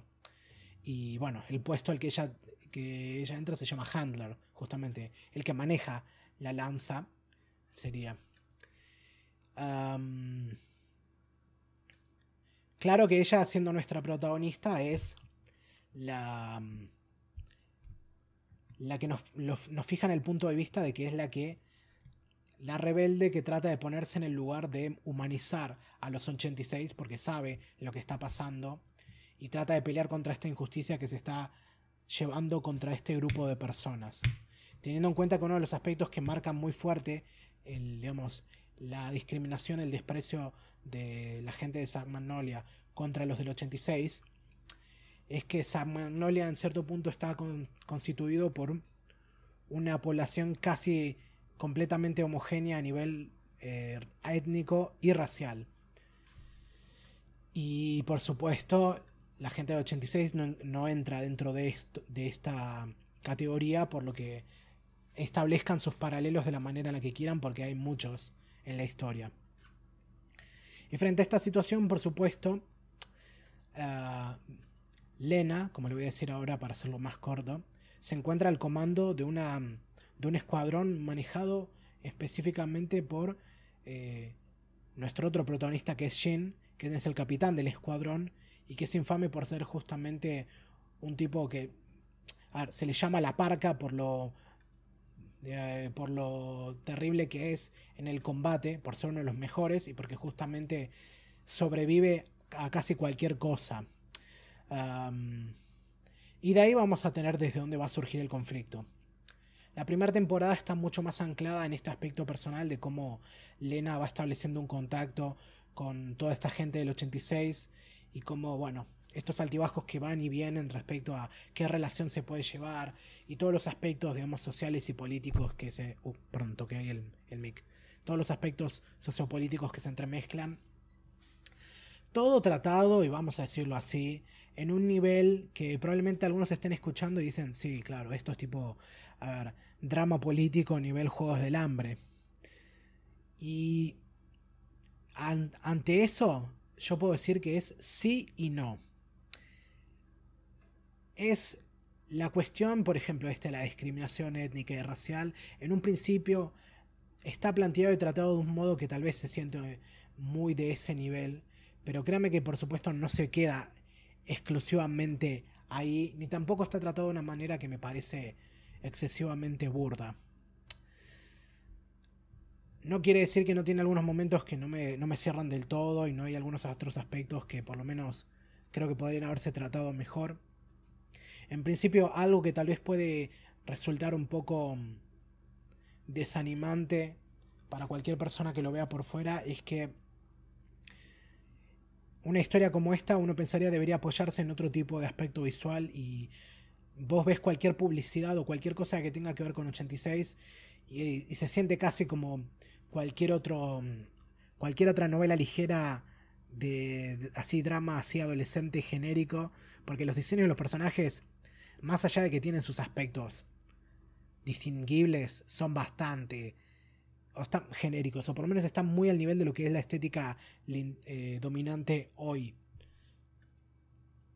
en cuanto digamos sí quien lo vea, a ver, quienes estén acá en la transmisión, en algún punto tal vez algo puedan sacar de la imagen que dejé acá, pero busquen 86 y lo van a ver y tal vez a alguien le gusta mucho esto y dice, no, boludo, es un drama político muy copado y qué sé yo, y tal vez se lo muestra alguien que no ve anime y dice, mm, esto se ve medio chafa. No me sorprendería que pase algo así. Desde ya les prometo que mm, eso es solo un aspecto. O por lo menos no, no, no, no termina siendo un detrimento. En cuanto a preferencia, sí, yo preferiría otro diseño de personaje, otra estética, pero no le hace la contra completamente. Un segundito, no tengo que tomar agua.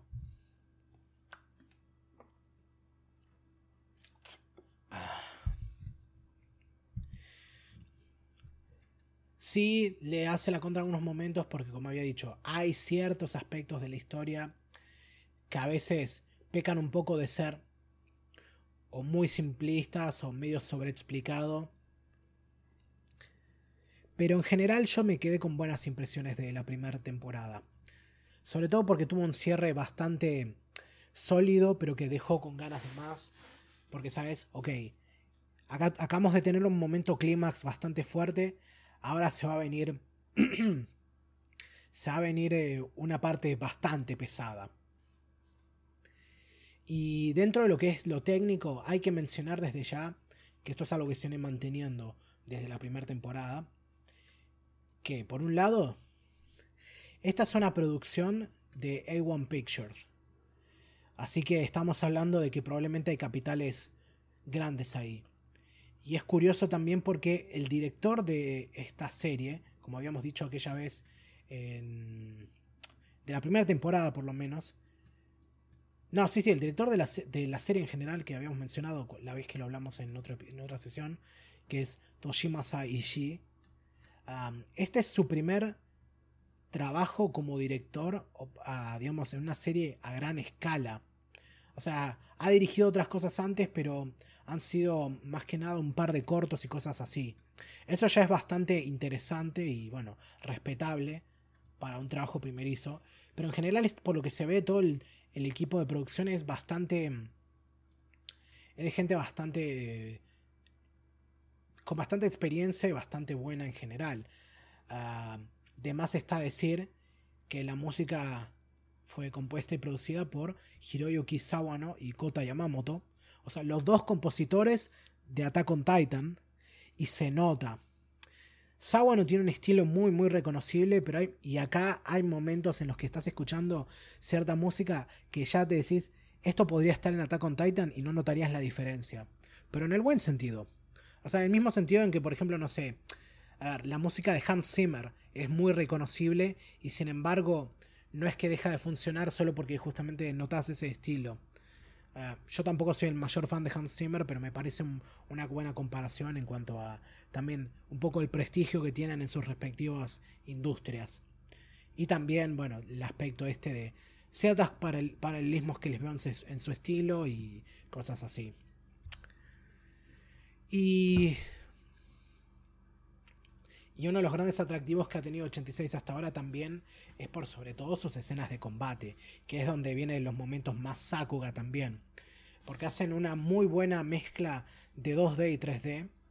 O sea, eso en su mayor parte 3D. Ah, casi todos los vehículos se ven de esa manera, con contraste de, no sé, cuando ves a un personaje está en 2D. Pero hecho de un modo que se mezcla muy bien y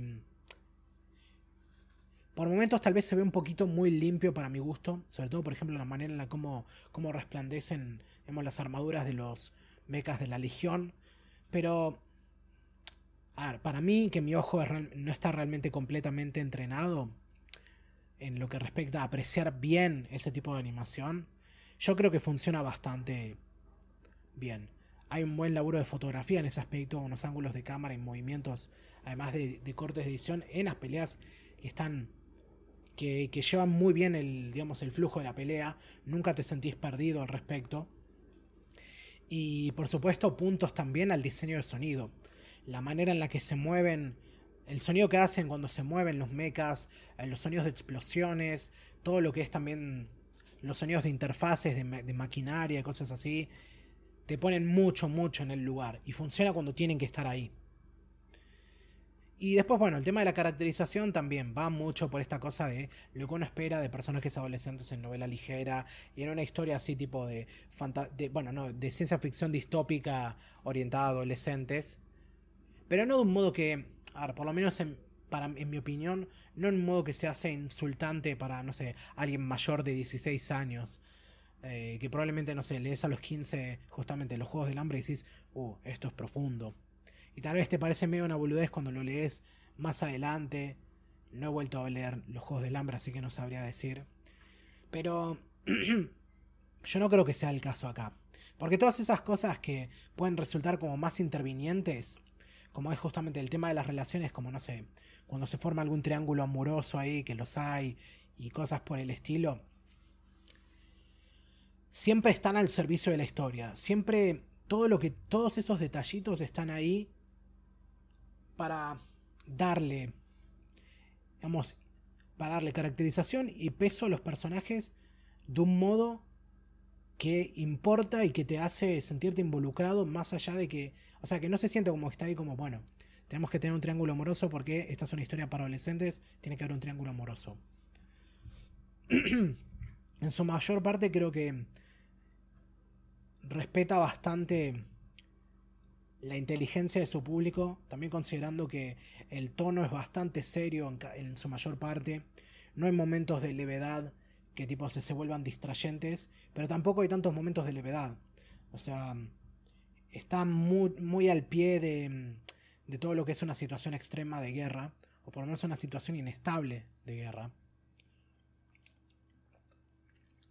Si tuviera algo que. Y si tuviera algo que quejarme, tal vez. Y de vuelta, es otro detalle puntilloso. Es que a veces la música se me hace un tanto invasiva. En, ese, en el sentido de esos momentos en los que se siente como que está ahí más para generar cierto golpe de efecto. Porque tal vez a una parte, no sé, en la producción dijeron, no sé, no confiaron lo suficiente en que la historia, digamos, te lleve a ese lugar emocional que esperan que esté y en cambio tienen que poner música ahí para provocarlo de una manera casi más eh, forzada. Vieron como cuando, no sé, escena triste, bueno, tiene que haber balada de piano. ¿Vieron? Ese tipo de nivel. No es que pasa todo el tiempo, pero hay algunas escenas que, por ejemplo, vi y decía, esta escena funcionaría mejor si no tuviera música. como, como muchas otras cosas que he criticado, va a depender de la persona, desde ya. Pero mm, en principio creo que cuando hablamos de esto en, sesiones anteriores, recomendamos esa primera temporada. Ahora estoy haciendo, haciendo un repaso rápido. Porque muchas de estas cosas que digo se mantienen bastante en esta, en esta segunda temporada. En ese sentido, más allá de estos traspiés ah, técnicos que han sufrido le que ha sufrido la producción, creo que en general han sabido pilotearla bien. Ja, Quinio. Y no han perdido calidad en cuanto a la narrativa y la producción. Porque ahora la historia es cuando empieza a agrandarse. Y antes de que empiece a entrar en más detalle de la segunda temporada, voy a chequear rápido los comentarios porque la gente estuvo comentando acá. A ver. ¿Quién que él dice? Yo de mechas vi Sakugan. Sacando algunos capítulos de Rellenuto me gustó. Sakugan, sí, es la que estuvo saliendo ahora en, la temporada de otoño. No la tengo agendada para ver, pero bueno, si, si la recomendás, tal vez la tenga ahí en cuenta. Y quiere que él continúa. Esta 86 la estuve a punto de ver, pero al final no la vi. Ok, ok. Y Eshiro acá agrega. Yo aún no empecé la segunda temporada porque pensaba maratonearla. Ahora, que veo, ahora veo que sería mala idea, jaja. Vladilena Milicé, candidata a waifu del año. Indeed, candidata a waifu del año. Gundam creo que es mejor en ese sentido. Ah, ¿En qué sentido? Si se me ocurre uno mejor lo comento. Ok, ok. Tal, tal vez lo te referiste a algo que mencioné, pero no me acuerdo, así que si me lo puedes aclarar, me vendría bien. Y continúa. Suena alemán medio English. Sí, es sábano. sí. Mejor que Berserk 2016 es. Mm, de vuelta, no sé si eso en referencia a algo que dije y no me acuerdo, pero bueno, si me lo puedes aclarar, si me lo podrías aclarar me vendría bien. Ok, ok. Bueno, ahora sí. Después de haber hecho todo ese preámbulo de la primera temporada, ahora ya pasando a la segunda, Ah, en lo político, dice Shiro. Gundam creo que es mejor en ese sentido, en el sentido político. Y bueno, sí, a ver, no he visto Gundam, pero tenía entendido, como había dicho yo en la sesión de Macros, que está, que por un lado era conocido como que en comparación a Macros es, ciencia ficción más dura y que tiene toda esta cosa de tipo el cuestionamiento ético de, que, de, toda la, de todo el tema de los mechas en un contexto militar más realista. Eh, CG. Ah, en la animación. En la animación en CGI. de vuelta, no he visto nada de Gundam, así que no sabría. No sabría juzgarlo desde ahí. tomen con pinzas ese aspecto, supongo. Pero bueno. Ya. Entrado en la segunda temporada. De vuelta, voy a tratar de caminar lo más que pueda sin spoilers. Porque esto desde ya es una recomendación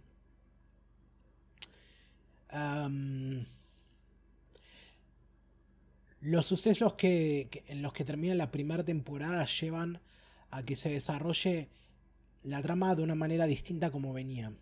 Porque ahora, digamos, se ramifica la historia y vemos aún más la diferencia entre la vida de unos personajes y de otros.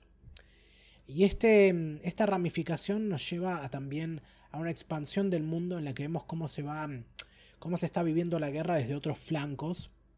¿Flancos se dice? desde otros bandos. cómo se está desarrollando la guerra desde otros bandos, de otros países. Y vemos de qué manera también ha afectado a nivel general el, gran problema que ha supuesto justamente la liberación de la Legión, que son justamente básicamente este ejército autónomo de mecas.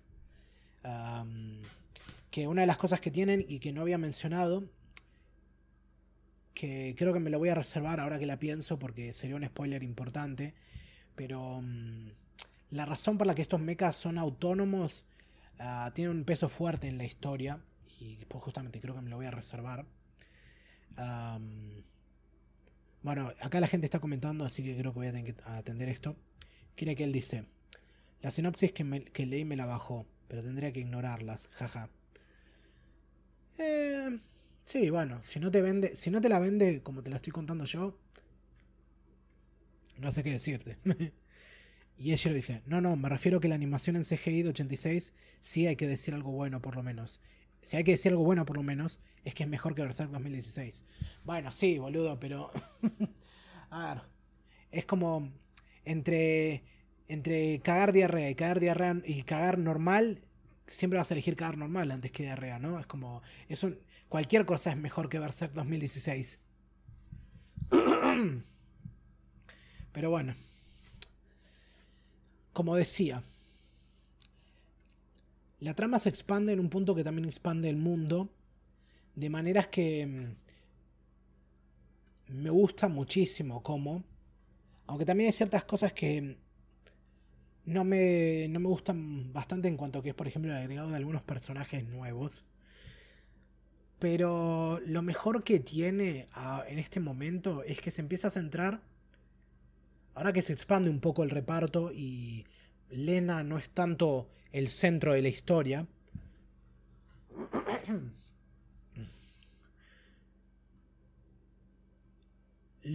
Personajes que antes tal vez no tenían tanto desarrollo o estaban medio más operando como una unidad, menos que como personajes individuales, empiezan a tener más caracterización y empezás a ver a través de ellos ciertos rasgos de vuelta de cómo funciona todo este mundo y todo el tema de, como había dicho, cómo se ve la guerra desde otros bandos, cómo el mundo está cambiando de forma geopolítica y cómo se empiezan a presentar nuevos desafíos también. y esta hace, está bien haciendo para mí un muy buen balance entre todo lo que es, digamos, el conflicto más personal, el conflicto a gran escala, además de, bueno, también seguir como expandiendo el lore. Hay una cosa que se... Perdón. Hay una cosa que se agrega, bueno, no se agrega. Hay un aspecto que nunca me termina de cerrar de esta historia en general, que es que hay cierta introducción de elementos sobrenaturales que ya, había, ya se había planteado en la primera temporada y acá se expande un poquito con, otros, con otras cosas pero es que esencialmente en este mundo existe lo mismo que en Naruto, que es la cosa de los Keke y Genkai. O esencialmente estas habilidades eh, especiales que se van pasando de generación en generación entre ciertos grupos de personas. Y mm, hubo una acá que me, medio me hizo acordar un poco al guías de Code Guías. No es lo mismo, o sea, no se, no se engañen, no, no funciona igual que el guías, pero me hizo acordar en cuanto al mecanismo y a la cosa esta de, Cosas relacionadas con, bueno, la cuestión de los clanes, la cuestión de gente de poder. Y aparte, bueno, que sean mecas y todo, medio que una cosa va llevando a la otra. Honestamente, teniendo en cuenta que la historia está mucho más tirada para la ciencia ficción y que en general es bastante verosímil, eso siempre me generó como medio. me picó un poco ahí para mal. Y en esta segunda temporada no es, no es, la excepción, pero por, lo, por lo que estuve leyendo es algo que se va a expandir aún más a medida que siga avanzando la historia. Así que bueno, es algo con lo que ya nos vamos a tener que ir, ya nos tendremos que acostumbrar. Pero por lo demás es eso. Todo lo que es producción, o sea, todo lo que es la parte audiovisual, sigue bastante bien cimentada en su mayor parte. ¿Por qué digo en su mayor parte? Porque, a ver, el, todo es lo que hace la, la experiencia. Pero, ponele, cuando ves un episodio que es casi de relleno, como es para mí el capítulo 4 de la segunda temporada, se nota mucho donde hicieron recortes. A ver, cuando tenés, cuando tenés el ojo atento y sobre todo cuando sabes un poquito de animación, vas a notar esos aspectos en los que, viste, ahorran un poco en recursos para. Para justamente poder llevar bien la historia sin que se note demasiado que, viste, están reciclando animación. O que, por ejemplo, no sé, ponen a dos personajes a, hablar, eh, a tener exposición, y no sé, los ponen de espalda a la cámara para no tener que animar sus bocas moviéndose. Y les dan un poquito de movimiento para que no parezca que están completamente muertos. El cuarto episodio es casi un episodio de relleno porque no hay mucha progresión en la historia, a pesar de que sí, digamos, se cuentan y se cubren algunas cosas importantes, pero ocurre entre dos, em, entre dos episodios que tienen mucha acción y se nota mucho esa, em, digamos, ese cambio. Pero en general, eso, no tengo tanto no tengo tantos problemas. No es que ocurra de una manera que se me vuelve, digamos, insultantemente malo. La, verdad que, no sé, hay que aplaudirle a la gente que hizo esta, esta serie porque se ve que tuvieron, lo que dije, la producción estuvo plagada de problemas y es impresionante que, que la serie haya salido tan sólida como terminó saliendo. No me parece una obra maestra como mucha gente está aclamando que es, a pesar de que solo hemos tenido dos temporadas y esta segunda temporada ni siquiera ha terminado técnicamente. Ni tampoco me parece que es basofia para adolescentes como otras personas están diciendo. O sea, como, bueno, todo esa, ese periodo de que tuvimos de, de adaptaciones de novelas para jóvenes adultos de ciencia ficción, tipo después de los Juegos del Hambre como fue Maze Runner o no sé, divergente, todas esas cosas. Bebe un poco de esa influencia, pero le da su propio giro y te deja suficientes semillas ahí como para, por lo menos si estás, si te sentís involucrado en la historia, querer ir, querer ver más. De vuelta, alguien más veterano, muchas cosas de estas ya las habrá visto tal vez incluso hasta mejor desarrolladas en, otros, en otras historias, como es por ejemplo, no sé, el tratamiento de cómo, digamos, cómo los veteranos de guerra sobrellevan el estrés postraumático, como un síntoma de eso que es tipo eh, la culpa está muy fuerte, porque eso es un, es un tópico que es muy fuerte en esta historia y sobre todo en esta parte. Y bueno, toda la cuestión esta de gente que ha sido criada básicamente para pelear,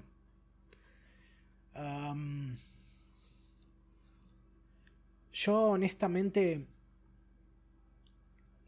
llegué a esta serie sin muchas expectativas y cada vez que vuelvo a mirar me encuentro diciéndome, wow, eso fue mejor de lo que me esperaba. No voy a decir que soy un ultra fan o que soy un militante por 86. Tal vez diga que soy un militante por Lena, Best Waifu. Pero hasta me tendría que limitar a decir Best Waifu, porque técnicamente tiene como 16. pero viste, es menor de edad, pero, pero tiene edad para ser ya teniente en, un ejército. Es, son esas cosas, viste, raras. Pero bueno, no vamos a sobrepensarlos en ese aspecto. Así que no quiero darle muchas más vueltas. 86 parte 2 está bueno. Le recomiendo y recomiendo la serie. no se sorprendan si tal vez después termina quedando ahí en el top de 2021. Y bueno, antes de pasar ya al último tópico, vamos a chequear un poco qué vienen diciendo los comentarios acá. A ver, Eshiro continuó comentando. Dice: ¿Habías visto Code Geass? Con que así se siente ver crecer un hijo. No, no vi Code Geass todavía. Prometo que lo voy a hacer. Tengo mucho interés en verla. Tengo mucho interés. a ver quién capta esa referencia. ¿eh? Acá debe haber gente que lo haga, pero bueno. No, sí, sí, en algún momento la voy a ver. Así que perdón si te decepcioné, padre. Mejor dicho, senpai. Y ahí ella continúa. Nada que el Blu-ray lo corrija. No corrija. Que obviamente va, voy a comprar. Ven ahí. guiño, guiño. Sí, sí. Bueno, como siempre digo, ¿viste? Si te, si te gusta, si hay algo que te gusta, banca a los artistas que lo hacen. importar Blu-rays de Estados Unidos, de Japón, Argentina, debe estar tipo ridículamente caro en este momento. Así que, bueno, metas de la vida, ¿vieron? Ah, me suena, dice Eshiro. sí, sí. Pero bueno, vieron cómo es la cosa. Y bueno, yo creo que con esto puedo cerrar esta presentación que vine haciendo acá. Y si me disculpan que tomo un poquito de agua, ya pasamos al último tópico, que llevamos tres horas, gente, tres horas. ¿Qué se siente escuchar a un tipo balbucear durante tres horas? Espero que les entretenga de algún modo. Yo no sé si podría, si podría escucharme a mí mismo hablando tres horas de esto. Ah. Y bueno, vamos pasando ya al último tópico de hoy y va a haber acá un pequeño choque, choque visual. ah, sí. ¡Me! Alguien acá entendió esa referencia. Muy bien, muy bien. Bueno, vamos a, vamos a tener acá un pequeño, como dije, un pequeño choque visual, pero todo es por el bien común. Así que denme un segundito que vamos a tener que pasar de esta manera. Y lo que les voy a presentar acá, si lo pueden ver bien, acá les voy a estar mostrando todo lo que pretendo ver de la temporada de invierno. Ya preseleccionado, por supuesto. no voy a entrar en mucho detalle de la trama porque honestamente no me he puesto a leerlo todo y no quiero aburrirlos conmigo tratando acá de traducir eh, estas partes de texto en el momento, porque como habrán notado no me sale tan bien, no estoy para intérprete todavía. Pero bueno, Attack on Titan ya mencionamos las noticias hace un rato, así que hace tres... Uy, perdón. Hace un, hace un rato, así que ya saben que Attack on Titan se va a hablar acá. Demon Slayer, uh, Yukakuhan, eh, creo que es saga del distrito, distrito entretenimiento. Viene siendo bastante esperado. Ya la gente acá sabe más o menos mi opinión de Demon Slayer. Yo me siento más como alguien tratando de encontrar ese, ese, ese unicornio que es Demon Slayer es bueno. Todavía estoy tratando de, de encontrarle lo bueno a esta serie y porque aparte quiero, pretendo que me dé ciertos dividendos, hablar de lo que es popular, voy a seguir viendo esta serie, a pesar de que no me gusta realmente. Pasando de lo que claramente es lo popular de esta temporada, vamos a Sonobesktol wa Koyosuru, que por lo que veo es esencialmente un slice of life de un pibe que le gusta fabricar muñecos, o sea, estas muñecas así que se pueden vestir, y básicamente se hace una amiga que no sé si es que tiene un interés similar o le gusta lo mismo o simplemente se copa porque le parece interesante lo que él hace, así que terminan haciendo una amistad por eso y bueno, por supuesto, a ver, probablemente eh, siendo que la demográfica es Seinen, probablemente, probablemente todo esto termine con resultados sexuales.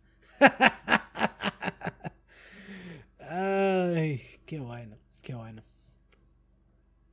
Ah, una que no va a aparecer acá, ahora que me acuerdo, pero lo voy a mencionar, es eh, Shumatsu no Harem, que creo que los primeros dos episodios salieron, pero toda la producción se postergó a enero, así que lo voy a contar como una serie de invierno.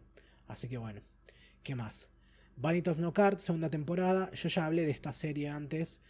Ah, me gustó lo suficiente como para decir quiero ver hacia dónde va a continuar y es lo que voy a hacer acá. Después tenemos esta otra Orient que por lo que se ve tiene todo este corte muy shonenazo del tipo que a nuestro servidor Kira él no le gusta. Así que quiero ver para qué lado va.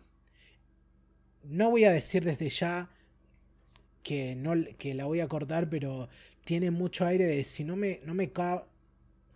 Si no me cabe desde el principio, probablemente la termine abandonando. Pero vieron, nunca se sabe. Así que vamos a ver de qué se trata un poco esto. Continuando. Barao no Soretsu. Esta, por lo que veo, es tipo una de estas series shoujo así, pero de lo más picante. Y por lo que veo, mucha gente ha venido, ha estado esperando desde hace tiempo. Y porque es una historia que, mm, que hace un poco así de ficción histórica con todo lo que es tipo mm, la época de, de Enrique VI en Inglaterra y cosas relacionadas a una especie de hijo andrógino que tiene. No tengo idea muy bien que para dónde va a ir, porque el tema de este Señor de las Rosas me llama mucho la atención, pero de vuelta, es una historia de Jojo, así que probablemente haya mucho esto, de este drama político más intercalado con el drama personal de estos personajes. Y todos se ven ultra bonitos, así que bueno, vamos a ver qué, qué nos tiene para ofrecer esto. Continuando acá tenemos Sabikui Bisco, que hasta donde yo recuerdo de haber leído es otro tipo shonenazo así, me pinta que es un shonenazo de estos postapocalípticos en el que todo gira en torno a unos hongos que por lo que se ve o dan poderes o algo por el estilo y es en Japón postapocalíptico con un corte así medio lisérgico así que quiero ver de qué se trata. Honestamente es tan ridículo todo lo que dice acá que es como bueno está bien ya está vamos a ver qué tiene para ofrecer esto. La gente que esté comentando les aviso, eh, en cuanto termine de listar todo, ahí voy a chequear lo que estuvieron diciendo, pero ténganme paciencia porque tengo un solo monitor, así que no puedo chequear lo que están diciendo. Eh, bueno, ¿y qué sigue? A Kevi-chan no sé lo Fuku.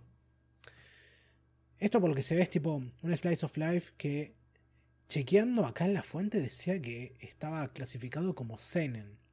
Cosa que se me hizo raro considerando el arte y por lo que vi la gente que sigue el manga dice que es justamente muy es muy llamativo porque justamente el arte es muy detallado y muy hermoso. y por lo que se ve es esto, es sobre una piba que entra justamente a una secundaria a la que quería ver, ir, y por lo que dice acá, por dos intereses en particular. Primero que nada, digo, esta es una secundaria, es una academia, como dice, la academia Robay, que por lo que se ve es tipo un internado así de chicas, y dice que quiere solo dos cosas. Eh, usar el uniforme de marinero del colegio y hacer 100 amigos. O sea, volvemos medio a la cosa de Comisan. eso, vi, vi mucha gente hablando bien del manga, así que me dije, bueno, le voy a pegar una ojeada a ver qué onda. Pero, pero no tengo idea. Lo único sí que me preocupa un poco que acá dice que es una producción de Cloverworks, por lo que es como que estamos a merced de que o sea muy buena o sea muy mala. Porque Cloverworks este año tipo la tuvo muy muy dura. Ni quiero entrar en detalle en eso. Después tenemos esta otra, Kuroshi que tiene pinta de ser otra cosa bastante locada y me llamó la atención esto, demográfica Jose. O sea, esencialmente el equivalente de Senen, pero para mujeres.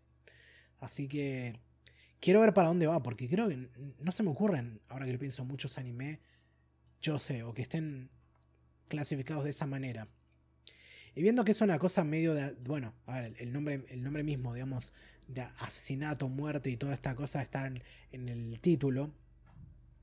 Y porque es una cosa así de espionaje que tiene que ver con esta persecución así. No sé por qué me salió pensar que es tipo John Wick. Dudo mucho que sea una cosa tipo John Wick. Pero bueno, hoy medio que pensás en justamente violencia con pistolas y espías y es lo que se te viene a la mente. Pero bueno, vamos a ver, porque aparte dice acción y romance. Ah, espero que sea bueno. Ahora ya llegando a lo último de lo que está clasificado como TV, tengo esta Dolls Frontline que va por este lado también, de vuelta de ciencia ficción, militar, post-apocalíptica. Y por lo que vemos tenemos... Me pinta que tal vez sea otra cosa que va por el lado así de mechas o alguna cosa con robots, porque habla de esto de muñecas tácticas que tienen la tarea de pelear un ejército contra un ejército de androides rebeldes. Así que habrá que ver qué onda. Ah, tiene, tiene, pinta de ser otra cosa de tipo, si no me capta al principio, lo voy a terminar dejando. Esta Slow Loop, continuando, es otro Slice of Life, y bueno, como dice acá también de deporte, pero que me llamó la atención justamente porque primero es una sobrepesca, pero leyendo la trama, por lo menos como está escrita acá, no tiene pinta de que tenga nada que ver con, por ejemplo, deporte así tipo de competencia.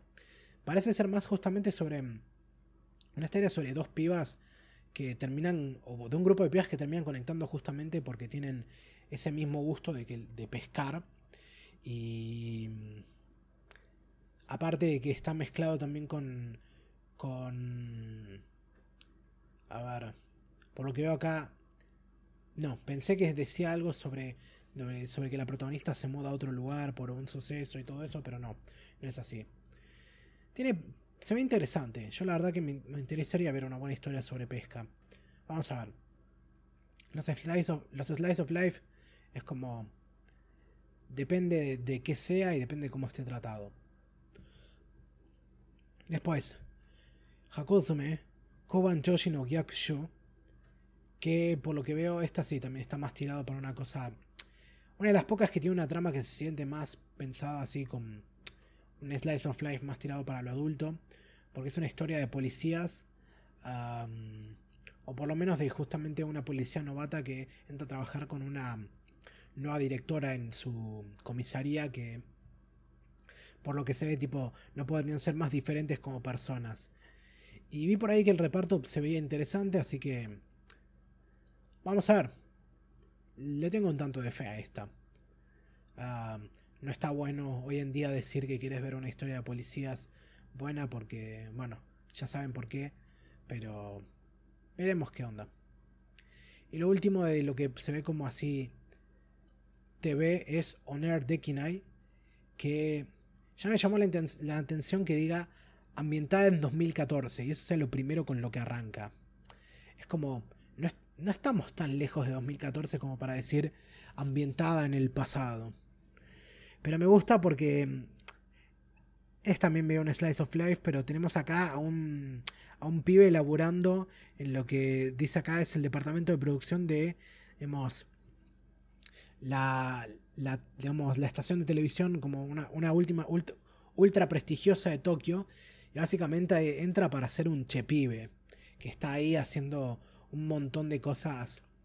A ver, eh, un montón de, trabajo justamente que nadie quiere hacer, pero le hacen hacer cosas ridículas como según dice acá, tipo juntar 300 bellotas o hacer un mosaico con imágenes reflejadas en los, en los lentes de la cámara. Es como me dije, esto es muy raro, así que quiero verlo. Y bueno, eso es todo lo que es nuevo.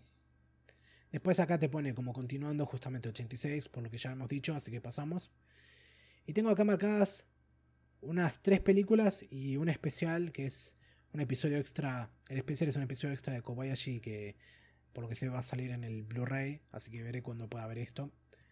Pero en principio acá tenemos tres películas que son Chikyuga y Shonen Shoujo, eh, Blue Thermal y Goodbye Donkeys, que de las tres la última es la que me llama más la atención porque está dirigida por la directora de mm, No Game No Life y eh, la, la, serie esta de las pibas que van a la Antártida, que siempre me olvido mm, me olvido el nombre, pero me había gustado mucho y esta directora me parece bastante interesante, aunque no logro recordar su nombre en este momento, pero quiero ver qué onda.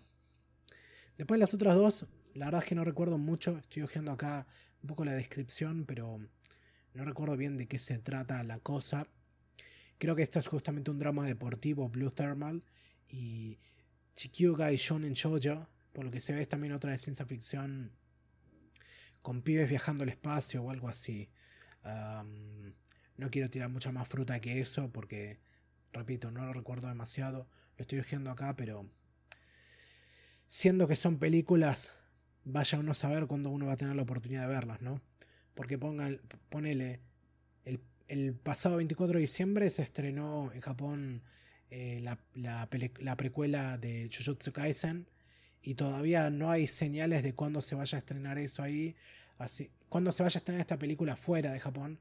Así que lo siento por los fans de Jujutsu Kaisen que estén emocionados al respecto. Y bueno, voy cortando acá la transmisión de pantalla. Ya ven suficiente de mi vida. Uf, no quería que se viera eso. A ver. Captura de... Ahí está que, eso que soy para esto. ok, acá dejaron unos cuantos comentarios, así que vamos a cerrar eh, viendo qué es lo que la gente comentó acá y yo diría que ya ahí estamos al final del podcast. Kira él supongo que esto lo dice en respuesta a, lo que yo dije de si les gusta escucharme hablar solo me dice, sos un 300% más grosso que Pastor Triste, porque Pastor Sad generalmente hacía podcast de una hora 20. Ah, sí, bueno, porque bueno, nuestro colega Pastor, en su época en la que hacía Stalkers, como habíamos dicho antes, tuvo un momento en el que estuvo llevando ese podcast él solo, así que mm, yo creo que no vi casi nada de ese periodo, pero bueno, tiene pinta de que eso era medio sad, pero bueno démosle crédito a nuestro colega pastor donde se lo merece. a ver, Eshiro dice, la grosidad es proporcional a la longitud del podcast. El grosor es equivalente al, a la longitud. ¿Qué es más importante, más larga o más gruesa? Chobits 2.0. Uh, Chobits 2.0 en relación a cuál serie. Y continúa. El poder de la amistad es más fuerte que Kira y Kel.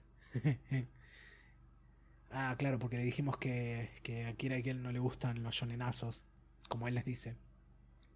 Acá contestó Eshiro. Con respecto a eso de escucharte solo, puedo decir: Sí, eres muy hábil. Atrápalo. No, para, lo voy a decir bien, lo voy a decir bien. Sí, eres muy hábil. Atrápalo.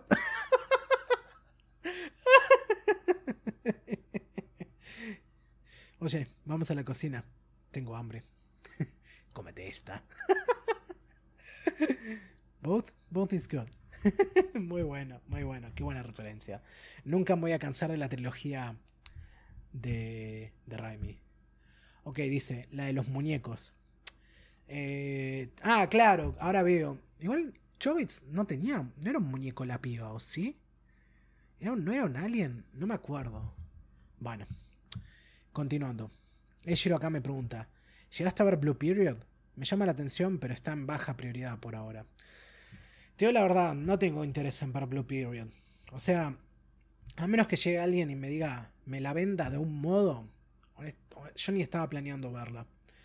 O sea, sí, puede que sea interesante esta, esta historia de el pibe tipo estrella de la escuela que descubre su pasión por la pintura.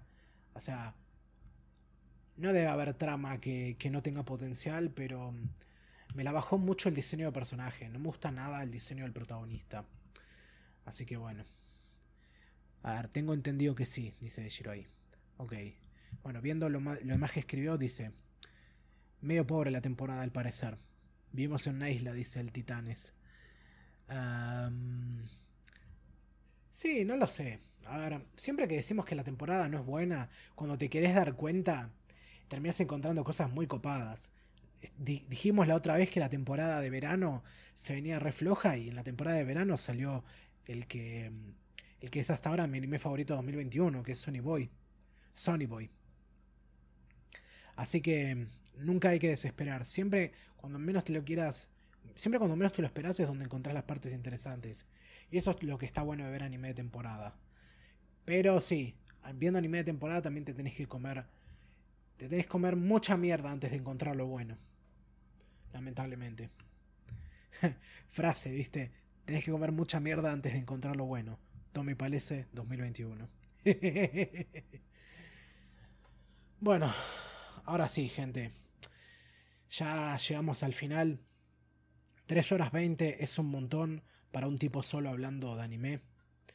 Pero bueno, por suerte ustedes están acá escuchando. Como siempre, espero que les haya gustado. Espero que se hayan llevado, aunque sean unas recomendaciones interesantes. O que, bueno, si no es eso, que este podcast les haya servido de compañía cuando están haciendo alguna actividad que no requiera mucho, ¿cómo se dice? Mucho poder mental, si se quiere. Mucho si seca, dice Ejiro.